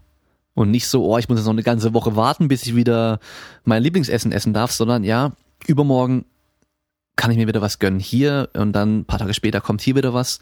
Und diese zwei Einzelmahlzeiten pro Woche, die machen nicht so viel aus, weil da muss man sich auch teilweise auch wieder so ein, so ein Zeitfenster setzen. Okay, ich habe jetzt eine Stunde Cheat Meal. Weil sonst gibt's ja die Leute, die hocken sich dann abends hin nach dem Training, dann machen sie halt ihr haben kleine, eine kleine Vorspeise, dann kommt ihr Cheat Meal und dann mhm. trinkt man noch was dazu und dann kommt danach noch die Nachspeise und dann liegt man noch auf dem Sofa und hat noch die Packung Chips und das und das. Dann wird es auch wieder so ein ganzer Abend. Cheat Evening. Genau, und dann, ja. dann sind es wieder viele, viele Kalorien, die da, äh, die da jetzt, äh, sich summieren irgendwie und ähm, also bei stark übergewichtigen ist auf jeden Fall dieses Cheat Day ist sehr fragwürdig, weil die Leute haben einfach oder wir haben einfach diesen sehr extrem großen Magen. Wir können essen en masse. Ich weiß nicht, ob du jemals eine halbe Partypizza geschafft hast. Das ist so mein, mein Vergleich. Ich habe sogar schon mal eine ganze Familienpizza geschafft. Eine ganze Familienpizza. Ja, genau.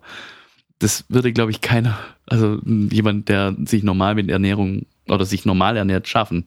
Und einfach auch. Oder vor allem halt nicht, wenn man halt den ganzen Tag normal gegessen hat oder auch schon viel gegessen ja, hat. Ja, ja, genau, das genau. war eine Mahlzeit, das war nicht irgendwie ein, ja, über ja. den Tag verteilt, sondern das nee, klar. Ich, also ich habe auch schon mal irgendwie eine halbe Partypizza oder so, schon auch, aber das war halt am Abend, der eine Abend habe ich die halbe Partypizza gegessen und halt den ganzen Tag sonst vielleicht nicht ganz so viel und am nächsten Morgen habe ich auch keinen Hunger mehr dann.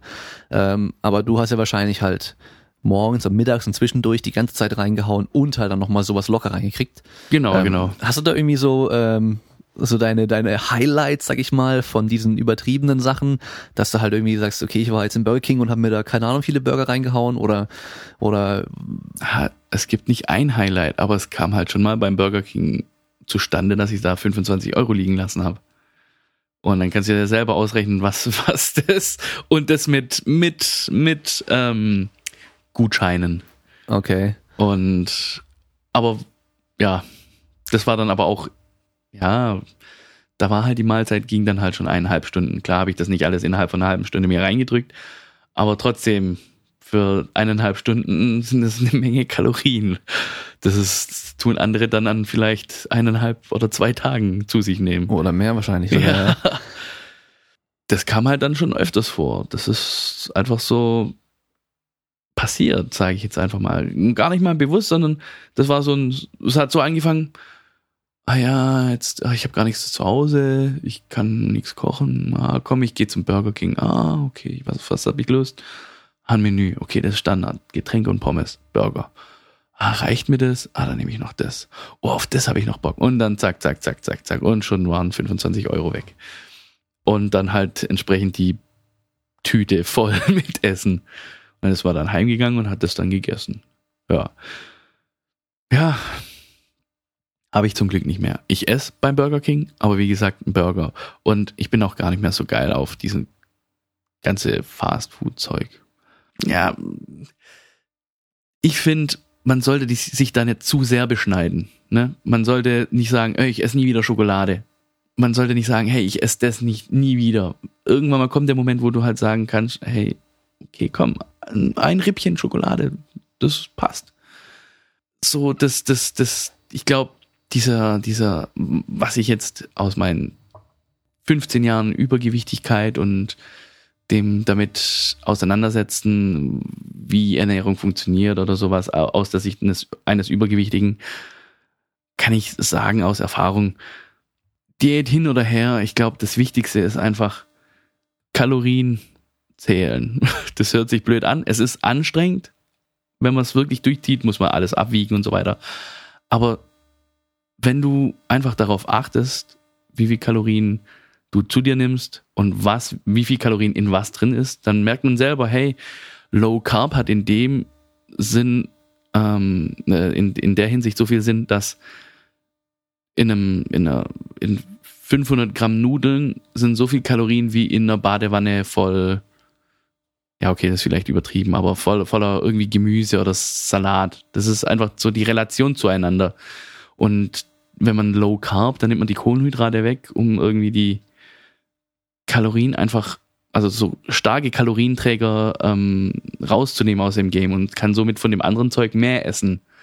Beim, äh, beim Low Carb ist es so, ähm, wenn man sich das anschaut in Studien, wo die Leute frei das dann einfach essen, das heißt, die bekommen nur gesagt, ihr dürft halt keine Kohlenhydrate mehr essen ähm, oder haben eine bestimmte, bestimmte Menge, die sie nur essen dürfen und essen dann intuitiv, das heißt nicht irgendwie zählen oder abwiegen, also wie viel Fett, wie viel Eiweiß und so weiter, sondern einfach nur essen, dass einige Leute automatisch weniger Kalorien essen, andere aber automatisch mehr Kalorien essen. Ja, weil man halt dann fettreiche Sachen isst. Und Fett ist halt nochmal deutlich, äh, ja, hat deutlich mehr Kalorien als Eiweiß und Kohlenhydrate. Eiweiß und Kohlenhydrate ungefähr vier Kalorien pro Gramm und Fett hat neun Kalorien pro Gramm ungefähr. Das heißt, wenn wir 100 Gramm Fett haben, 900 Kalorien, 100 Gramm Kohlenhydrate, 400 Kalorien. Okay. Ja, das vergessen viele, wenn sie von Low Carb sprechen, dass man halt, wenn man dann irgendwie fettreich ist, also vor allem das echte Low Carb machen die wenigsten. Oder ja, kann man nicht sagen, die, echt, die, die echte ketogene Diät ist ja gerade wieder so ein Trend. Das machen ganz, ganz wenige, weil da isst man eigentlich wenig Eiweiß und sehr viel Fett und keine Kohlenhydrate.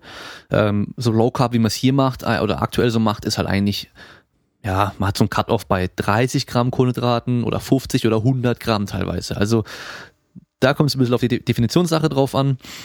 Pauschal ist es nicht gut und nicht schlecht. Es kommt drauf an. Es gibt eben manche Leute, die können, kommen damit super ja. gut zurecht. Die müssen nicht zählen, gar nichts. Die essen einfach nur weniger Kohlenhydrate oder keine Kohlenhydrate und können damit gut abnehmen, weil sie halt automatisch weniger Kalorien zu sich nehmen. Genau, aber, aber das ist dieses, dieses automatische, weil, weil ja dieser große Kalorienträger einfach wegfällt. Genau. Aber eine komplette Nahrungsgruppe für immer streichen ist schwer. Ist sehr schwer in der Praxis umzusetzen. Ja, also wenn ich dann Leute sehe, die beim Burger King dann das Brötchen vom Burger wegmachen, aber dafür halt dann irgendwie drei von diesen Burgern dann draufpacken. Also nehmen, äh, an Kalorien schenkt sich das nix. Eher das Gegenteil. Ja, also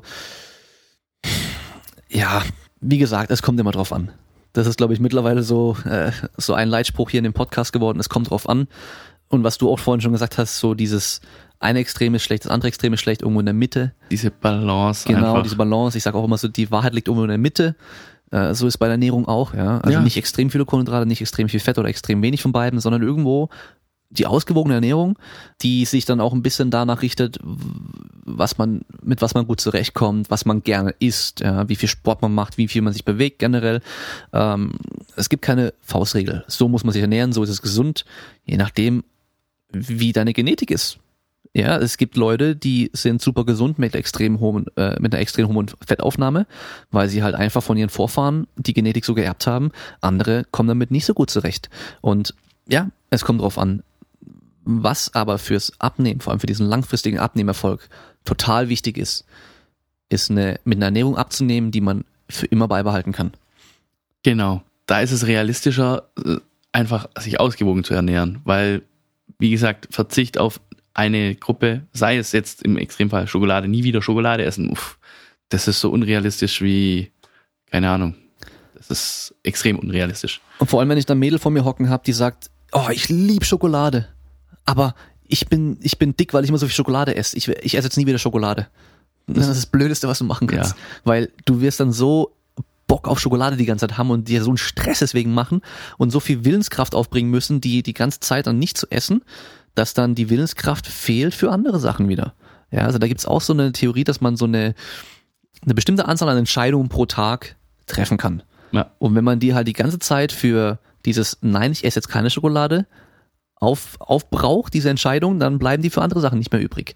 Und dann kommt man irgendwo an sein Limit, stößt man dann dran. Und deswegen habe ich dich auch gefragt, ob du diese Auslöser erkannt hast. Weil da gibt es ein gutes Buch von äh, Charles Duhigg, heißt er, glaube ich, und zwar The Power of Habit. Müsste auch auf Deutsch geben, ich weiß nicht, wie es da auf Deutsch heißt. Ähm, Aber schreibe ich in die Show, Show Notes mit rein.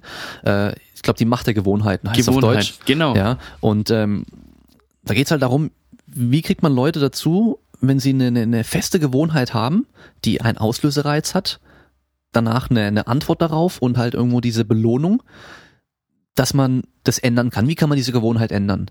Und die viele Leute, die sind halt dann in der Mitte immer bei dieser, bei der, bei der Antwort. Also ich rauche die Zigarette oder ich stopfe mir die Pizza rein oder die, ich esse das Eis am Abend noch oder sonst irgendwas. Man müsste aber eigentlich davor schon gucken, dass man diesen Auslösereiz, dass man den irgendwie beseitigen kann. Wenn zum Beispiel dein Arbeitskollege jedes Mal zu dir sagt, hey, kommst du mit raus, eine rauchen? Und du kommst halt mit raus und sagst, du rauchst keine, dann rauchst du irgendwann vielleicht doch mal eine, wenn du die ganze Zeit mit draußen stehst. Ja. Dann begib dich gar nicht mehr in die Situation rein, wo du diese, die Versuchung hast. Dann geh nicht mehr arbeiten. nee, aber ich weiß, was du meinst. Ja, oder halt ganz einfach beim Essen, geh erstmal nicht hungrig einkaufen, weil dann kaufst du keinen Ja. nicht so viel Scheiß. Ja. Das geht mir heute noch so, dass Das ich dann ist bei jedem den so. Schrank voll mit Scheißdreck hab, mit Zeug, wo ich mir, wo ich mir irgendwann so denke, warum habe ich das gekauft? Total unnötig, wenn ich danach satt bin. Ja, hab erst den ganzen Mist gar nicht zu Hause. Ja, und dann halt am besten noch geizig genug sein, dass man mal nichts bestellt, weil Ja, das ist ja auch sowas. sowieso der größte Müll. Da zahlst du dann 20 Euro für eine blöde Pizza mit einem Getränk noch und ein, ir- irgendein Salat, ja, ähm, der nicht frisch ist und der halt dann auch ultra viel Kalorien hat, weil die da so Ja. viel Soße reinhauen. Ähm, also, dass man einfach dann schaut, was sind diese Auslöser, die dazu führen, dass ich irgendein Verhalten dann zeige. Also ich glaube, es ist einfach, sich neues Verhalten anzueignen, aber schwer Verhalten, was man schon hatte, sich abzugewöhnen, der, auf der einen Seite, aber auch schwer, nicht wieder in das alte Verhalten reinzukommen. Das ist, das Verhalten war da, das Verhalten hat seinen Trigger. Du brauchst halt, wenn du den Trigger kennst, dann kannst du sagen, okay, da muss ich anders reagieren, aber wenn du es einmal nicht machst, bist du dann halt schon wieder drin. Und ich glaube, das ist der schwere Punkt, nicht irgendwie sich da was Neues irgendwie, neues, neue Sachen irgendwie sich anzueignen, sondern einfach nicht mehr in die alten Sachen reinzufallen. Und das ist, glaube ich, der ausschlaggebende Punkt. Und da ist, wie du sagst, dieses Erkennen von diesen Triggern. Ich habe es jetzt verallgem verallgemeinert, Frust, äh, Ritual. Äh, wenn ich jetzt, also Langeweile war auch oft irgendwie so, das, das wollte ich vorhin zu dir sagen, wenn, wenn du trainieren gehst, hast du gar keine Zeit darüber nachzudenken, hey, esse ich vielleicht noch was? Nee, du bist trainieren. Das ist auch so ein Ding. Wenn du einfach zu viel Zeit hast, über sowas nachzudenken, vor allem als Übergewichtiger, dann gehst du halt fünfmal öfters an den Kühlschrank am Tag und denkst, ja, ja, komm, das kann ich ja schön essen oder. Ja, es gibt ja noch immer diese Sache, dass man sich halt irgendwie so Ziele aufschreibt und die an den Kühlschrank zum Beispiel dranhängt. Das sieht man aber nicht. Ja, also die Zigarettenpackung mit äh, der Raucherlunge und dem dem ähm, äh, Luftröhrenschnitt und sowas und äh, die vergammelten Zähne und was weiß ich was, Ja, die halten die Raucher nicht ab. sieht scheiße aus, aber trotzdem rauchen. Ja, die rauchen trotzdem genauso weiter. Äh, trotzdem interessant, ich habe äh, gelesen, in Australien haben sie in einer Stadt ein Experiment gemacht, da haben sie verboten, dass man Markenlabel auf Zigarettenpackungen druckt und die haben dann nur Zigarettenpackungen verkauft, die alle gleich aussahen. Mhm. Das heißt, egal welche Marke, die Packungen sahen genau gleich aus und auf einmal ging die Rate der Raucher ging runter, weil man sich halt auch identifiziert mit dieser Marke. Ich rauche Marlboros oder äh, was weiß bin. ich, was es dann noch gibt. Ja. Und Ja. sobald es irgendwie wegfällt, ist dieser Bezug auch ein bisschen weg. Ja, Ja. also da kann Ja. man, vielleicht hilft es dann auch wieder mit dem, beim Abnehmen Beim- mit diesen äh, Diäten. Sagt mal, ich bin jetzt halt ein Paleo-Esser oder ein Low-Carber oder ein was weiß ich was, dass man sich so damit identifiziert und es nicht Ja. nur sagt, ja, ich achte halt drauf, dass ich ein bisschen weniger Kalorien zu mir nehme, sondern Ja, man, man sagt den Leuten, auch ich esse das, jetzt Low Carb. man blendet auch das andere dann auch einfach aus. Man hat ja heute, wie du sagtest, du hast, fandest es damals geil, zu McDonalds zu gehen, nicht wegen Essen, sondern weil halt da gab's eine Rutsche, eine Kletter, irgendwas zum Klettern oder irgendwie. Und Spielzeug. Und Spielzeug, genau, im, im Happy Meal. Und das ist natürlich halt auch die Gefahr, die machen es ja nicht dumm. Die versuchen ja irgendwie Profit zu machen und versuchen schon die Kinder irgendwie an sich zu binden und zu sagen, hey, hier gibt's was Tolles und nebenher kannst du noch was essen.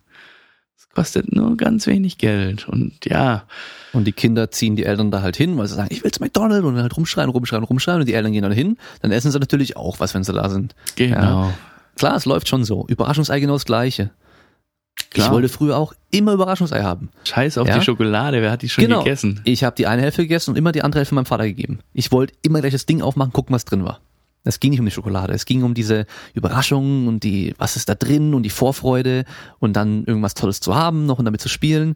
Die Schokolade war es gar nicht, weil wenn es die Schokolade gewesen wäre, hätte ich auch einen Kinderriegel oder sonst irgendwas essen können. Ja, oder mir selber kaufen können, weil ich dann Taschengeld hatte. Weil der war ja günstiger als ein Überraschungsei. Also da muss man einfach mal so ein bisschen kritischer das selbst betrachten irgendwie so, sich mal wirklich mal ehrlich damit beschäftigen, so was mache ich, warum mache ich die verschiedenen Sachen, die ich mache, die dazu führen, dass ich dann vielleicht nicht abnehme oder halt nicht genug Sport mache oder sonst irgendwas. Kann ja auch in die andere Richtung sein, ja, dass man halt dann sich nicht gut genug ernährt oder nicht genug isst zum Zunehmen. Also lustigerweise, sag ich mal, dass wir zwei jetzt hier sitzen, darüber reden. Du hast das eine Extrem gehabt, ich hatte das andere Extrem. Also ich war mit, mit, lass mich überlegen, mit 18 war ich 1,89 und hatte 4, 64 Kilo. Okay, ja. Ähm, Im Judo habe ich mit elf Jahren noch bis 28 Kilo gekämpft. Ja, also das machen ja manche dann mit. Äh, ja, da hatte ich 70 wahrscheinlich so rum. ja, da, da war ich ein Kopf größer wie alle anderen, Ja. weil ich halt einfach Haut und Knochen war. Ich war immer mega sportlich, habe immer war den ganzen Tag draußen, habe mich bewegt, immer äh, viel Sport gemacht und nur Scheiße gegessen. Ich habe nur Tiefkühlpizza, Chicken Nuggets, Ravioli aus der Dose, Nudeln mit Butter habe ich geliebt. Okay. ähm, lass mich überlegen. Und Cornflakes, Kellogg's Max oder Frosties zum Frühstück.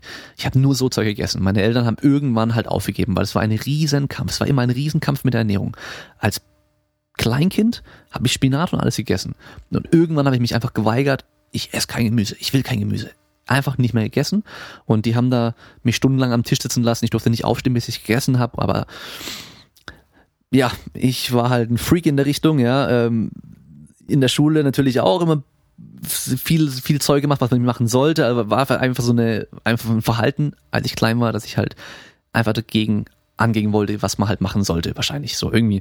Auf jeden Fall denkt man eigentlich, hey, der isst nur Pizza und Cornflakes und so ein Zeug, der müsste doch eigentlich voll fett sein, egal wie viel Sport er macht. Aber als ich dann angefangen habe, Krafttraining zu machen und ich habe mich als Junge, habe ich mich geschämt. Ich war ja so dünn, ich habe mich immer geschämt. Ich war im Schwimmbad und wenn wir dann ähm, zum Kiosk vorgelaufen sind, durch Schwimmbad quer durchgelaufen sind über die Wiese, habe ich mir ein T-Shirt angezogen. Alle anderen sind Echt? in Badehose, in Badeshort, oberkörperfrei hingelaufen natürlich.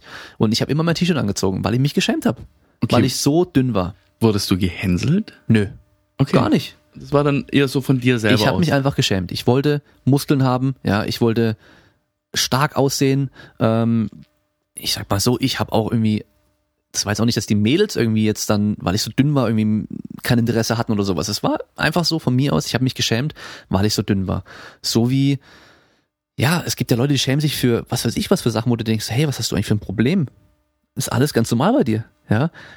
Der eine, der halt ein bisschen dicker ist, ja, wo alle sagen, hey, der ist doch ganz normal eigentlich, der schämt sich vielleicht irgendwie, weil er so ein kleines Bäuchler hat, manche. Also ist ja manchmal extrem. Und ich habe mich wirklich geschämt, weil ich halt so dünn war und habe dann ähm, schon auch immer wieder mal versucht zu trainieren und so. Und dann gab es mal eine Phase, da habe ich meinen Vater gefragt, so hey, weil mein Vater hat dann auch immer trainiert und äh, hat dann halt Muskeln auch gehabt und so. Und dann war ich immer so, Papa, ich will, will auch trainieren und habe dann nämlich zu Hause Liegestützen gemacht und Klimmzüge probiert und so ein Zeug und gesagt, hey, ich will zunehmen, was kann ich machen? Und dann hat mir mein Vater, der musste morgens immer um kurz nach vier auf die Arbeit, ist dann morgens aufgestanden, hat sein Frühstück gemacht und hat mir eine Hähnchenbrust angebraten ja, und habe mir eine Tupperbox gemacht und ich habe die mit auf die Schule genommen, mir beim Bäcker noch so ein großes Brot geholt, äh, Brötchen und dann einfach eine komplette Hähnchenbrust auf ein Brötchen geklatscht, noch meinen Ketchup in der kleinen Dose gehabt, drauf gemacht und in der, in der großen Pause so eine Hähnchenbrust im Brötchen gegessen. Ich habe da so gekämpft, dieses Ding mal zu essen, halt so trocken und irgendwas, weißt du, mit dem ganzen ja, trockenen ja, Brot oder den Ketchup.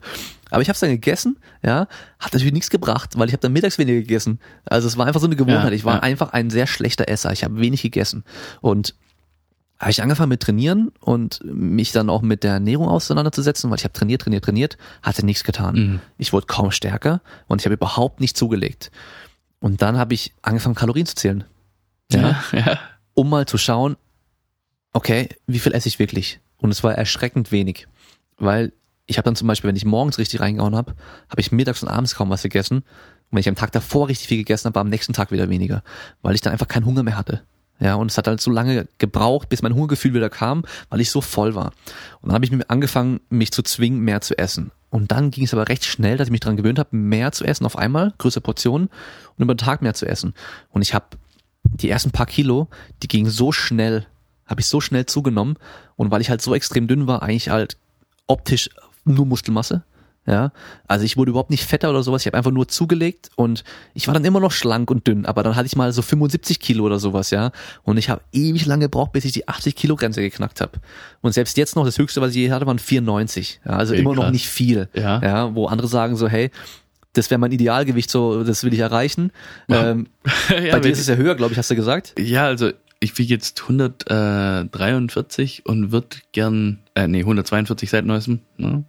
Ähm, und würde gern ähm, ja noch 30, 40 Kilo abnehmen. Also ich habe, ich, ich finde es gar nicht realistisch, jetzt unter 100 zu kommen, sondern so zwischen 100 und 110 Kilo. Das ist so der Bereich, wo ich hin will. will. 94 Kilo, das wäre voll geil. Hallo. Und da war ich so fett wie noch nie. Also wirklich, da habe ich ähm, zwar eine Phase, wo ich wenig trainieren konnte, viel Stress hatte und halt trotzdem gut weiter gegessen habe, da habe ich dann auch wirklich ein bisschen Fett zugenommen und so. Also da habe ich die ganze Zeit schon gesagt, hey, ich war so, so fett war ich noch nie und dann das natürlich ganz anders gesehen wie du. Ja, also ja. das wäre für dich wahrscheinlich so gewesen, zu sagen, ey, Voll geil. Genau so, ja. Und für mich sage ich so, hey, da habe ich am Bauch schon so viel Fett gehabt, da sieht man die Bauchmuskeln nicht mehr und ja, einfach so ein ganz anderes, ganz anderes, eine ganz, ganz andere Sichtweise, ja. Ja. Ähm, eine Perspektive, einfach eine andere Perspektive. Genau das gleiche, nur halt das andere Extrem. Genau. Und der eine hat halt extrem viel Kalorien, der andere extrem wenig. Und beide mussten sich dran gewöhnen, irgendwie die Mitte zu finden. Die Mitte zu finden, genau, ja. damit sie am gleichen Punkt irgendwann ankommen. Ja. Ähm, da gibt's auch Untersuchungen, die sind total interessant. Und zwar werden extrem übergewichtige, äh, übergewichtige Leute befragt und stark untergewichtige Leute befragt. Wie viel Kalorien sie am Tag zu sich nehmen. Ja, einfach so aus dem Kopf raus schnell mal aufschreiben, wie, was sie gegessen haben. Und in beide Richtungen gibt's mehr als 50 Prozent Abweichung. Das heißt, teilweise war es so, der Typ mit dem dicken Bauch hat gesagt, er isst dreieinhalbtausend Kalorien am Tag, was vollkommen okay wäre für einen normalen großen Mann, der vielleicht ein bisschen körperlich arbeitet und ein paar Kilo mehr hat, aber 8000 Kalorien wenn man es okay. dann mal wirklich trackt. Und andersrum, bei denen, die sagen, hey, ich esse so viel, ich kann nicht zunehmen, ich habe so einen krassen Stoffwechsel, das höre ich so oft. Ja, ja, das habe ich ja. früher auch gesagt. Ja. ja. Ähm, die sagen, hey, ich esse bestimmt 5000 Kalorien am Tag. Keine 2000 sind es dann meistens, ja. Also so ja. richtig extrem, dass das ja, die, deswegen ist es so wichtig, mal Kalorien zu zählen. Dann sieht man mal, was passiert wirklich. Das ist, glaube ich, so, den, auch den Überblick zu haben. Ich habe früher immer bei so bestimmten Diäten muss man ja dann ein Diättagebuch irgendwie führen, wie viel man gegessen hat am Tag. Damals fand ich das super doof. Inzwischen sage ich halt, vielleicht jetzt kein Diättagebuch, aber wenn du die Kalorien zählst, dann zählst du ja quasi eine Zahl. Dann kommst du dir vielleicht nicht ganz so dumm vor, zu sagen, hey, ich habe ein Ei gegessen und das, sondern einfach, um das zu sehen, was man realistisch wirklich zu sich nimmt. Das ist, das ist ja oft auch getrübt hier.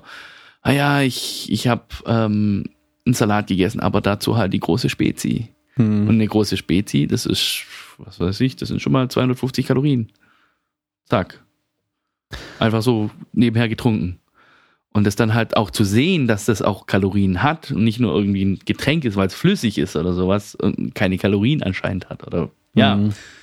Das ist, glaube ich, ein großer Aspekt, so die Relation zu sehen. Zu einem, zur Wirklichkeit. Ja, also selbst das Tagebuch ist da wahrscheinlich ganz okay, wenn man nur aufschreibt, was man isst, nicht mal die Kalorien zählt, weil man überhaupt mal sieht, so, hey, das und das und das habe ich gegessen. Auf dem Papier sieht man so, wow, das ist doch ganz schön viel. Also einfach so die, die verschiedenen Sachen, die ich gegessen habe und dann einfach mal bewusst sich damit auseinanderzusetzen, was isst man. Weil dann kann man einfach mal, wie, ja, einfach nur sehen, was habe ich gegessen. Und zu dem Getränk, da fällt mir ein Beispiel ein und zwar ähm, kenne ich jemanden, der jetzt auch, ich glaube, 30 Kilo abgenommen. Ja, ähm, weißt du wie? Er hat einfach nur aufgehört, Cola zu trinken. Der hat, der hat nur Cola getrunken. Der hat liederweise Cola getrunken. Hat auch Sport gemacht und ja, IT-Job und sowas, aber trotzdem viel mit Geschäftskunden Termine gehabt, also auch unterwegs gewesen und so, aber halt immer die Cola-Flasche getrunken und nicht Wasser. Und es sind so viele Kalorien auf Dauer, das unterschätzt man stark. Ja, das muss ich leider zugeben. Also ich war, bevor ich die OP hatte, Softdrinks, das, ja, ist ein, das, ich glaube, der größte, der größte Kryptonitbrocken. Mhm. Und jetzt danach ich kann es nicht sein lassen, aber ich gehe bewusster damit um. Kohlensäure? Ja, so Eistee. Ah. das ah. gibt auch Sachen ohne Kohlensäure. Eistee ist auch mein Favorit. Ja, aber das ist halt auch, ja. Aber ich gehe, wie gesagt, bewusster damit um. Das ist, ich trinke dann halt nicht nur Eistee, sondern halt auch mal ein Liter Wasser oder versuche das zumindest. Ja. Da sollte man vielleicht einfach so sich das klar machen, dass der das Wasser Wasser ist und das andere ist Nahrung, weil es halt Kalorien hat, dass man dann sagt, okay, genau. den Eistee trinke ich dann nur zum Essen. wenn ich mich zweimal am Tag hinsetze, um warm zu essen, dann kann ich dazu ein Glas Eistee trinken, aber sonst halt Wasser, fertig. Äh, alles einfach so eine Regel sich äh, festlegen, dass man das so macht. Wie war das mit den ähm, so Zero-Getränken? Schmeckt nicht. Nee, nee, also ich hatte da nie Probleme Zero-Getränke, aber das ist halt dann auch immer, ja, ich vor der OP, ich habe dann halt konnte am Tag vier Liter Coke Zero trinken. Kein Problem. Aber ich glaube, das war jetzt auch nicht so unbedingt. Also besser als, besser als, normale Cola auf jeden Fall. Das, das sowieso in den Mengen eh, aber ja. Gibt genug Gurus, die da erzählen, dass dann trotzdem Insulinspiegel steigt und ja, was weiß genau, ich was und genau. trotzdem dann irgendwie Fett eingelagert wird und was weiß ich. Aber jetzt. Es ist nichts Bewiesenes, das ist ziemlicher Quatsch und dann, dass die Leute sagen, Süßstoffe wären äh, ungesund, die Menge macht das Gift in den Mengen, die wir zu uns führen. Genau. Keinerlei Probleme. Die Ratten, die sie damit Süßstoff vollstopfen, die nehmen die hundertfache Menge von dem ein, was wir zu uns nehmen. Ja. ja. Und die kriegen dann die Probleme. Also, das ist wieder so von der, von den Medien genau. äh, sehr übertrieben. Das macht halt Schlagzeilen. Oh, Süßstoff verursacht Krebs. Ah, wie alles inzwischen. Genau, alles verursacht Krebs oder ist gut gegen eine andere Form von Krebs. Das ist eh das Geilste. Also von daher wieder so die Menge macht das Gift und genau. auch irgendwo so das äh, ausgewogen. Ja, also wenn ihr wirklich jeden Tag irgendwie Cola, Fanta, sonst irgendwas trinkt, der Wechsel auf zuckerfrei ist richtig gut. Macht es auf jeden Fall. Oder direkt Wasser. Aber ja, ich sag mal wirklich einfach von der, von der Gewohnheit her, vom Verhalten her, kann es natürlich helfen, wenn man dann trotzdem mal diesen süßen Geschmack auch drin hat. Oder zum Beispiel anstatt Schokolade ein Schokoladenproteinpulver, ein gutes. Wenn man eins findet, was einem wirklich auch schmeckt, dann kann es dieses Schokoladen, äh, die Schokolade, äh, wie soll man sagen, den Heißhunger auf Schokolade vielleicht auch stillen. Ja, ja ich glaube, also gerade so bei, bei, bei den Softdrinks, ähm, ist halt die Umstellung ist jetzt nicht so groß von, von zuckerhaltigen Getränken auf ähm, süßstoffhaltigen Getränken.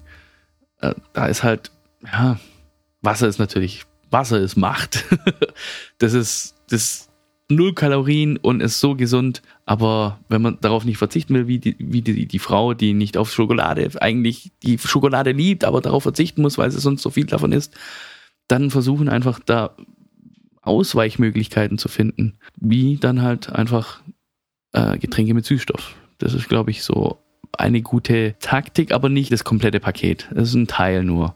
Das sollte man sich dann auch wieder gönnen eher und halt nicht nur das trinken. Genau, so. genau. Weil einfach, es geht ja um die Verhaltensänderung und das ist halt schon nochmal was anderes, ob man dann Wasser trinkt oder eben diese süß schmeckenden Getränke. Mein Tipp noch für die Leute, die halt zum Beispiel sagen, hey, ich brauche meine Schokolade nach dem Abendessen oder nach dem Mittagessen. Nicht, wenn man Hunger hat. Weil dann reicht nämlich auch, wenn man satt ist, hat man meistens gar keinen Bock mehr drauf. Wenn man Hunger hat, kriegt man halt diese Gelüste und den Heißhunger. Wenn man keinen Hunger mehr hat, wenn man satt ist, dann reicht halt auch ein kleines Stückchen Schokolade oder halt äh, sonst irgendwas, so eine Handvoll Chips anstatt die ganze Tüte oder sonst irgendwas, ja.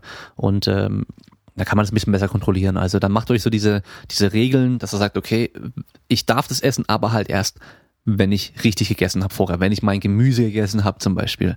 Die, die meisten Leute essen dann auch zu wenig Gemüse, dann kann man sagen, okay, meine Regel ist, ich darf erst Stück Schokolade essen, gar nicht mal ein Stück oder so einfach so eine Schokolade essen, wenn ich mein gutes Fleisch oder was weiß ich, eine andere Eiweißquelle mit meinem Gemüse gegessen habe, meine Portion, die ich essen muss und danach kann ich es dann essen und meistens ist dann da schon die Menge reduziert, weil man halt keinen Hunger mehr hat.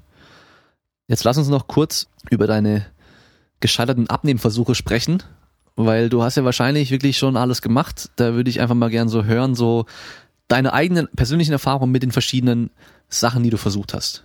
Was dir da so ganz prägnant irgendwie hängen geblieben ist im Kopf. Ähm, Trennkost war, glaube ich, Atkins ist es doch, oder? Atkins war Low Carb. Low Carb, ähm, okay, nee, dann, nee, Trennkost, dann ähm, zum Frühstück dann eher nur so Getreide, dann mittags, ähm, mittags einen Salat, äh, Quatsch, nee, äh, mittags einen, einen, ein Stück Fleisch und dann abends Salat. Das ist absolut unrealistisch, das einfach für sein Leben irgendwie so beizubehalten. Dann ähm, Low Carb. Ja, für den Anfang gut, man kann sich dran gewöhnen, aber auch fürs ganze Leben. Also ich habe das dann, ich, Nudeln sind geil. Also ja, das ist halt so ein Ding, man muss auch drauf stehen, nur Gemüse zu essen oder nicht nur, aber diese, diese, die Kohlenhydrate ähm, wegzulassen oder so, so, so, so vermindert dann nur zu sich zu nehmen. Weil ja, in Deutschland ist es sehr schwer, es ist ein getreidelastiges Land.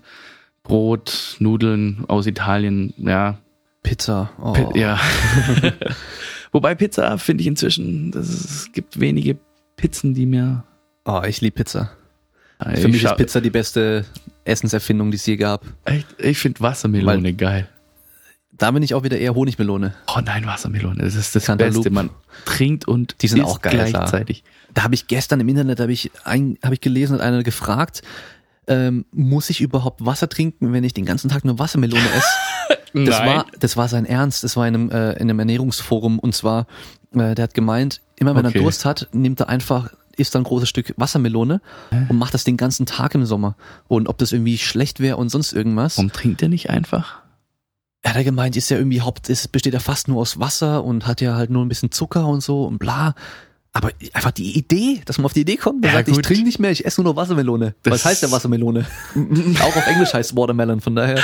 Ja gut, aber das ist dann wieder der vielleicht irgendwie so ein Extrem sucht. Ja, ja naja.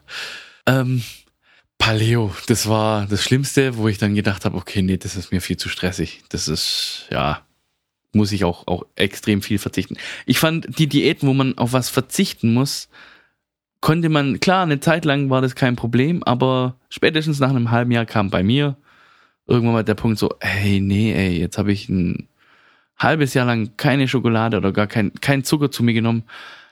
Äh, ich will, äh, da, da, da kriegt man dann auch so ein, so ein, so ein, so Lust auf was Süßes. Einfach, das ist, irgendwann mal kommt der Punkt, wo du halt nicht mehr Nein sagen kannst. Und anstatt sich daran zu gewöhnen, einfach das in geringen Mengen, Mengen, zu machen, hat man sich das komplett weggenommen. Also das ist, und ich, ich kann die ganzen Diäten, die ich schon ausprobiert habe, gar nicht beziffern, weil ich bringe da bestimmt, äh, hast ja gemeint hier, äh, hast ja gesehen, ähm, Atkins und äh, Trennkost, äh, das ist bei mir, ja, das ist halt eine Diät gewesen, die ich irgendwann mal gemacht habe von den, was weiß ich, wie viel, 100, okay, vielleicht übertrieben, aber es waren auf jeden Fall einige Diäten. Das ist, ja, man, wenn man so eine Diät macht, muss man sie sein Leben lang durchziehen. Aber wenn man sich daran gewöhnt, ausgewogen zu ernähren und einfach so ausgewogen, dass man halt diese Grenze der, ja, hier sind wir wieder bei den Kalorien, diese, diese Grenze, wo man zunimmt oder abnimmt, nicht beibehält. Einfach in, man kann ja einen Tag ein bisschen mehr und am nächsten Tag ein bisschen weniger. Das, das geht, hält ja alles sich die Waage. Und wenn man die Ernährungsform findet dann, die man dann einfach sein Leben lang durchziehen kann, dann ist man, glaube ich, auf einem guten Weg. Dann kommt halt der Rest noch dazu. Hm.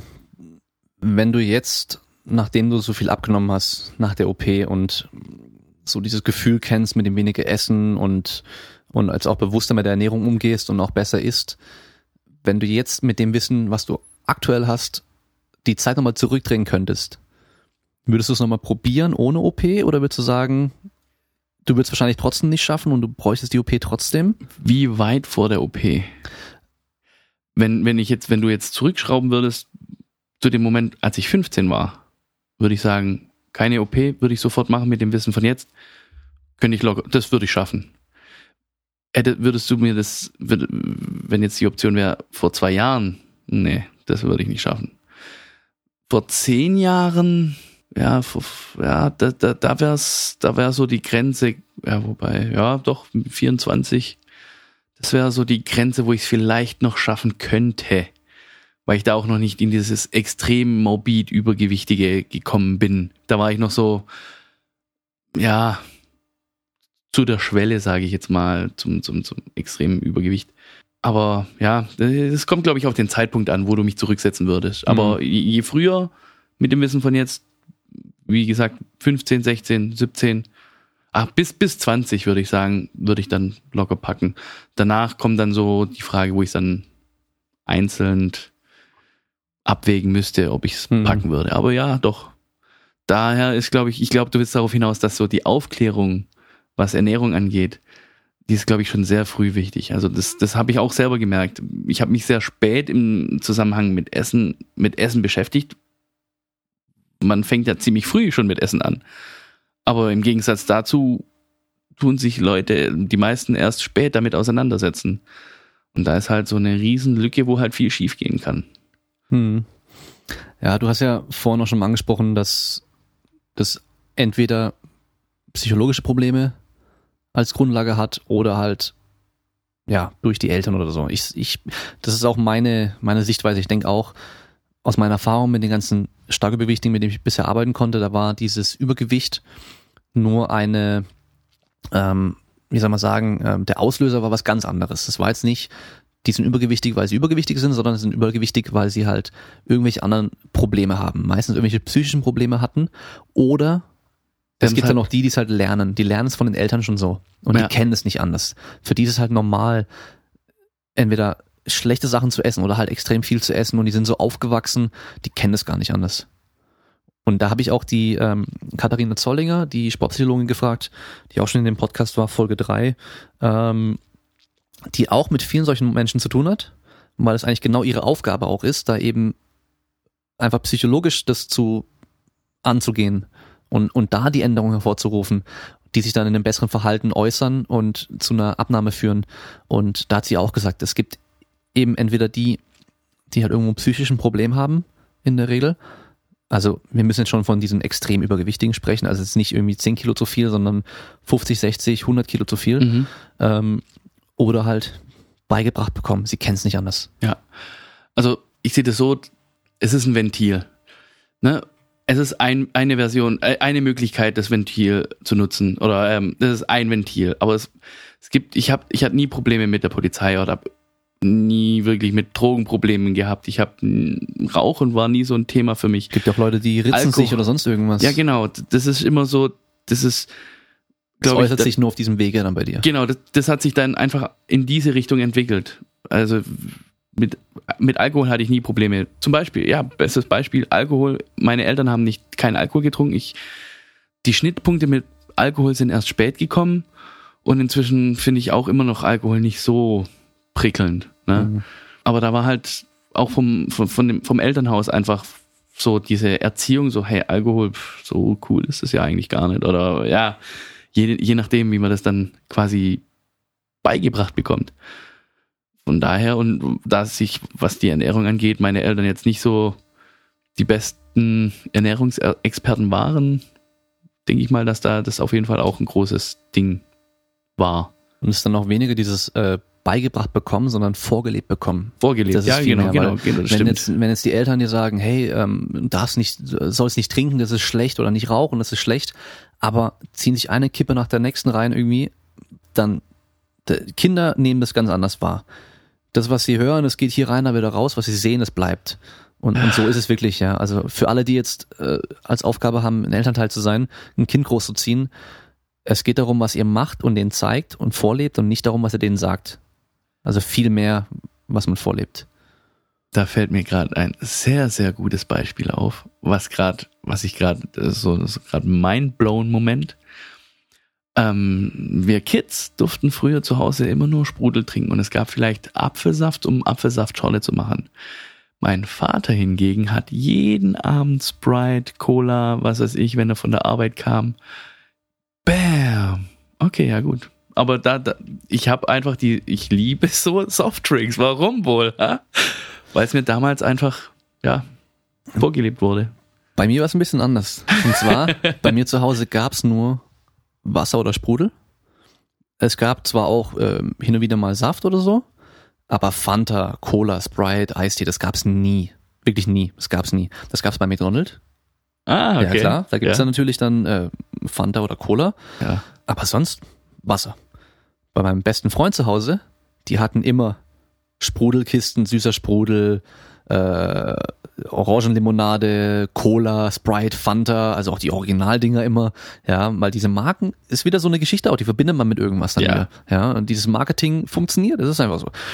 Und bei dem durfte ich so viel von dem Zeug trinken, wie ich wollte. Er ja auch.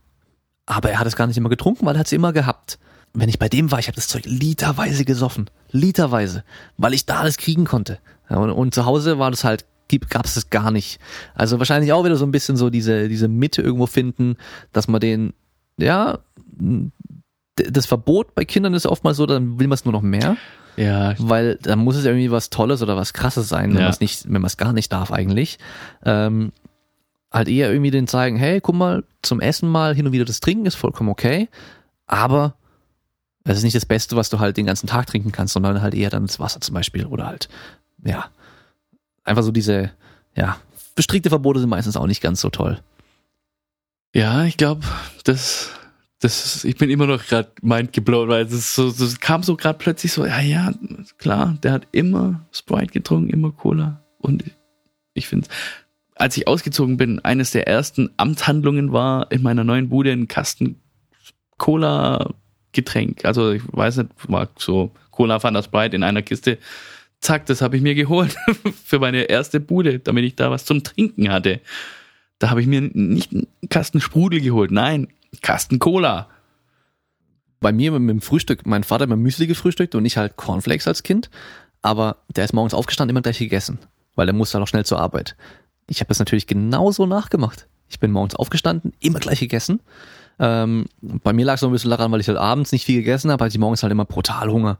Ja, und äh, meine Mutter hat dann irgendwann gesagt so, wie ich mir meine Schüssel herrichte, das Zeug reinmache, die Milch reinmache, mich dann hinsetze und das esse, mache ich genau gleich wie mein Vater. Also das ist wirklich, also das sieht man ja ganz häufig so, diese komischen ja. Gewohnheiten, so die so, so Eigen, Eigenheiten, so, die manche Leute haben die Kinder machen es meistens dann genauso nach oder, oder das, hat dann die Familie irgendwie so als Eigenheit. Ähm, ja, weil die Kinder lernen es halt und für die ist es dann normal und die wissen nicht, dass andere Leute das auch so machen zum Beispiel. Ja, da ist aber auch was so, was Familie angeht, viel Widersprüchliches. Meine Oma, die kommt dann so immer her, oh, du bist ein kleiner, dicker Alex, guck doch mal ein bisschen nach deinem, nach deiner Ernährung. Und dann so, Alex, was willst du essen? Ach, hier, ess doch noch was. Hier, ess doch noch. Das ist halt, ja gut, aber das sind halt Großeltern. Ne? Das glaube ich, Genau. damit hat jeder zu Als kämpfen. Oma und Opa musste halt nicht mehr der Strenge sein, der da durchzieht, sondern Ja. da darfst du halt der sein, der Aber da kommt halt viel, ist echt, glaube ich, das familiäre Umfeld als Kind, klar wo du dann viel mitnimmst. als, als Kind entscheidest du noch nicht wirklich selbst, Genau. äh, was du jetzt essen willst oder was du, was auf den Teller kommt und wie viel, sondern da kriegst du es halt vorgesetzt und dann ist es halt auch und, Und- ähm, ja, je nachdem, was die Eltern dann davor halt selber auch als Kinder erlebt haben und so, das geht immer weiter. Und Ja, da werden Normen gebildet und irgendwann mal ist es normal halt, jeden Tag das zu essen oder das zu trinken. Und da dann halt, das ist dann eine Gewohnheit und aus der Gewohnheit, Habit, wieder rauszukommen, Ja. ist dann halt, ja, ja, das ist da, ich glaube, wir drehen uns da immer, wir kommen immer zu diesen Gewohnheiten. klar, ich kann auch sagen, ich bei den ganzen Kids, die ich da ähm, in der Kindersportschule äh, hab, da sind ganz wenige mit dabei, die dick sind. Da ist wirklich ein Mädel dabei, die ist dick, die ist äh, fünf Jahre alt und da sind noch Sechsjährige mit dabei und die ist teilweise größer und dicker, also deutlich dicker auch als die Sechsjährigen so, ähm, also als die Schulkinder, obwohl sie noch im Kindergarten ist. Die macht sich, tut sich schwer bei einigen Sachen natürlich, mit, mit dem Klettern zum Beispiel und so, weil ja, ist halt schwer, hat nicht die Kraft im Verhältnis dazu. Ähm, und die wurde bisher nicht von den Eltern gebracht, sondern von irgendjemand anderem, Befreundeten oder sowas oder, oder Tante oder sonst irgendjemand. Da habe ich mich schon gewundert, ich wusste es aber nicht. Ich habe mich schon gewundert, so, hey, die sind super schlank und das Kind ist so dick. Was ist da los? Bis vor kurzem mal die Mutter das, die Tochter abgeholt hat. Und dann habe ich halt gesehen, okay, eins zu eins. Ja, nur klein und groß. Also wirklich, die Eltern sind im Endeffekt bei Kindern halt schuld. Es ist einfach so. Da hat man die Verantwortung und wenn, wenn ein Kind halt so dick ist und ich sehe das irgendwie draußen, ja, und dann, dann äh, ist das Kind da und die Mutter ähm, sagt, das Kind hat Hunger und die Mutter holt so eine Tupperbox raus und da sind Chips drin, habe ich letztes Mal in der Bahn gesehen, denke ich mir so, hey, wie, wie kann das sein? Da keine Möhrchen drin. Irgendwas, aber doch keine Chips. Ja.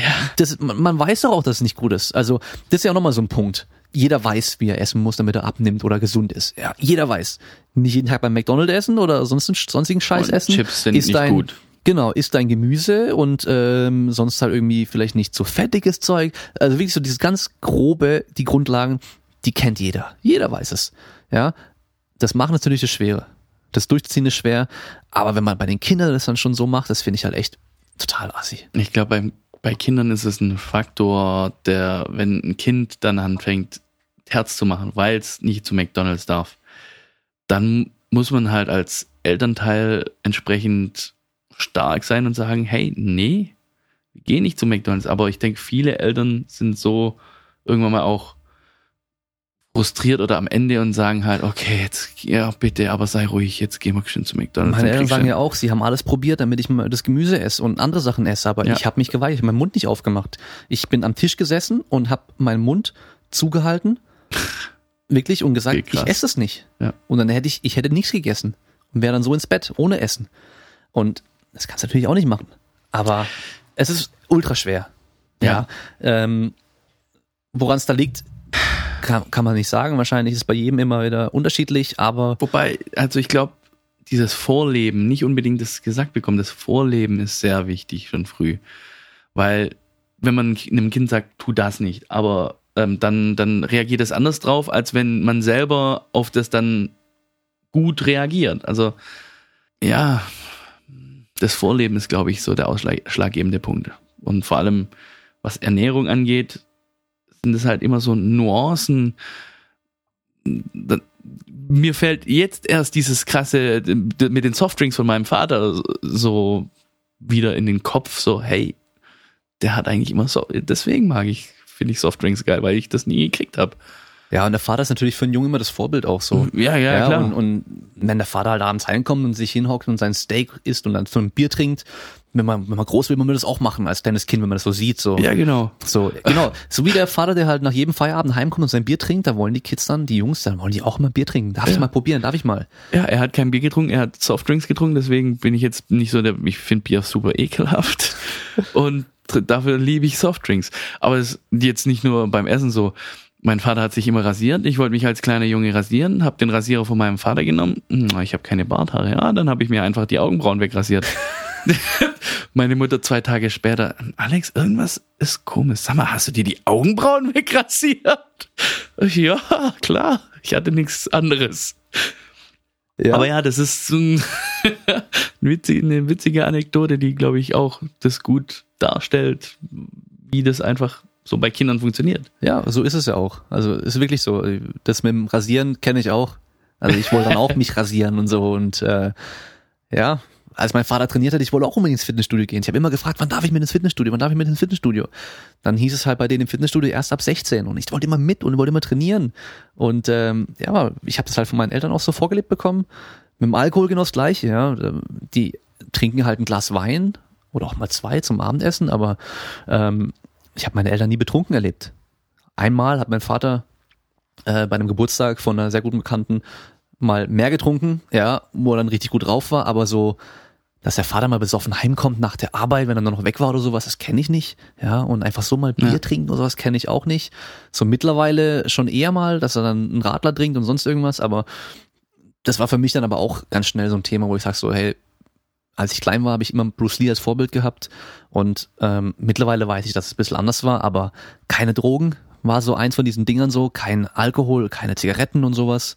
Anscheinend hat er ja dann äh, Marihuana geraucht, Was? gegen Ende sogar, ja, ähm, ähm, wenn man die Biografie liest. Aber auf jeden Fall habe ich schon immer gesagt, nee, ich werde nie rauchen, weil Bruce Lee hat auch nicht geraucht. Ja. Aber als anderes Beispiel, Salami-Pizza, wie die Turtles. Ich habe die Turtles geliebt und die haben Salami-Pizza geliebt und ich wollte immer Salami-Pizza essen, wie die Turtles. Ja, ja. Ohne Scheiß. Klar. Und die esse ich heute noch gern. Ninja Frisbee. Ja? Ja, aber ja. Geil. Was wir noch ansprechen müssen, was wir ganz vergessen haben, und zwar ist ja die Haut. Das ist ja auf jeden Fall ein Thema, wo du von Anfang an schon wusstest, das muss ja. dann später operiert werden. Ja, und das ist, das ist leider nicht so gut reguliert, beziehungsweise ja, ich kann es auch verstehen, weil ich will noch 30, 40 Kilo abnehmen. Meine Haut hängt jetzt schon und das geht mir jetzt ultra schon auf den Sack und ich habe schon überlegt, ob ich jetzt schon das beantragen soll, aber das ist Quatsch. Ich will erst die 30, 40 Kilo abnehmen und es ist enorm. Ich habe das, das hängt, ich habe Fledermausflügel an den Armen. Das ist wie eine alte Oma, die beim Winken da, mhm. das ähm, einfach so ein Hautlappen. Hast du dich schon beraten lassen? Weil die sagen ja, wenn du zum Beispiel 110 Kilo wiegen möchtest, dann machen sie wahrscheinlich bei 120 schon die OP, weil sie halt überschüssiges Haut und Fettgewebe da entfernen. Ähm, ja, das ist aber nicht ganz so. Haut wiegt gar nicht so viel. Wenn man zum Beispiel so die Bauchschütze entfernt, das ist vielleicht fünf Kilo. Mhm. Also ähm, man entfernt ja meistens auch wirklich nur die Haut. So viel Fett ist da gar nicht mehr. Also man macht ja so eine OP auch erst, wenn das meiste Fett weg ist. Und ähm, ich war bei, bei einem Vortrag und er hat halt gemeint, ähm, man darf das nicht überschätzen, wie viel da noch weggeschnitten wird. Das, wenn das pro OP sind, das maximal vielleicht. Also er hatte schon natürlich Fälle, wo, wo dann die Haut 10 Kilo gewogen hat, aber das war dann halt auch einer der seltenen, starken, großen Fälle, wo dann halt die Haut so viel gewogen hat. Aber das wird dann entweder, ich hoffe, dass das die Krankenkasse übernimmt. Das ist dann, das ist dann Entscheidung der Krankenkasse, aber ich bin zuversichtlich, wenn ich dann ähm, 120 Kilo abnehme, dass das die dann hoffentlich übernimmt. Oder halt aus der eigenen Tasche. Aber machen muss ich es irgendwie, weil das ist dann halt auch eine Einschränkung, weil ich dann halt Klar. überall hängen bleibe. Also es jetzt nicht unbedingt angenehm. Auch beim Sport und mit den Falten und so weiter. Genau, ist, genau. Immer, ist immer ein Problem, ja. Wobei ich da inzwischen auch, wenn ich dann so ein, under, ein enges Underarme an habe, das geht dann, ja, mhm. ja. Aber ja, das ist, also das wären vier OPs. Eine OP kostet 7.500 Euro hier in Deutschland. Und dann kann man sich dann ausrechnen, was es insgesamt wäre. Das wäre dann, mhm. da könnte ich mir auch ein Auto kaufen. Ja, ja, klar. Sonst gehst du halt nach Thailand und machst halt für 2000 Euro. Und hab dann danach Narben, die so dick sind wie mein Bein.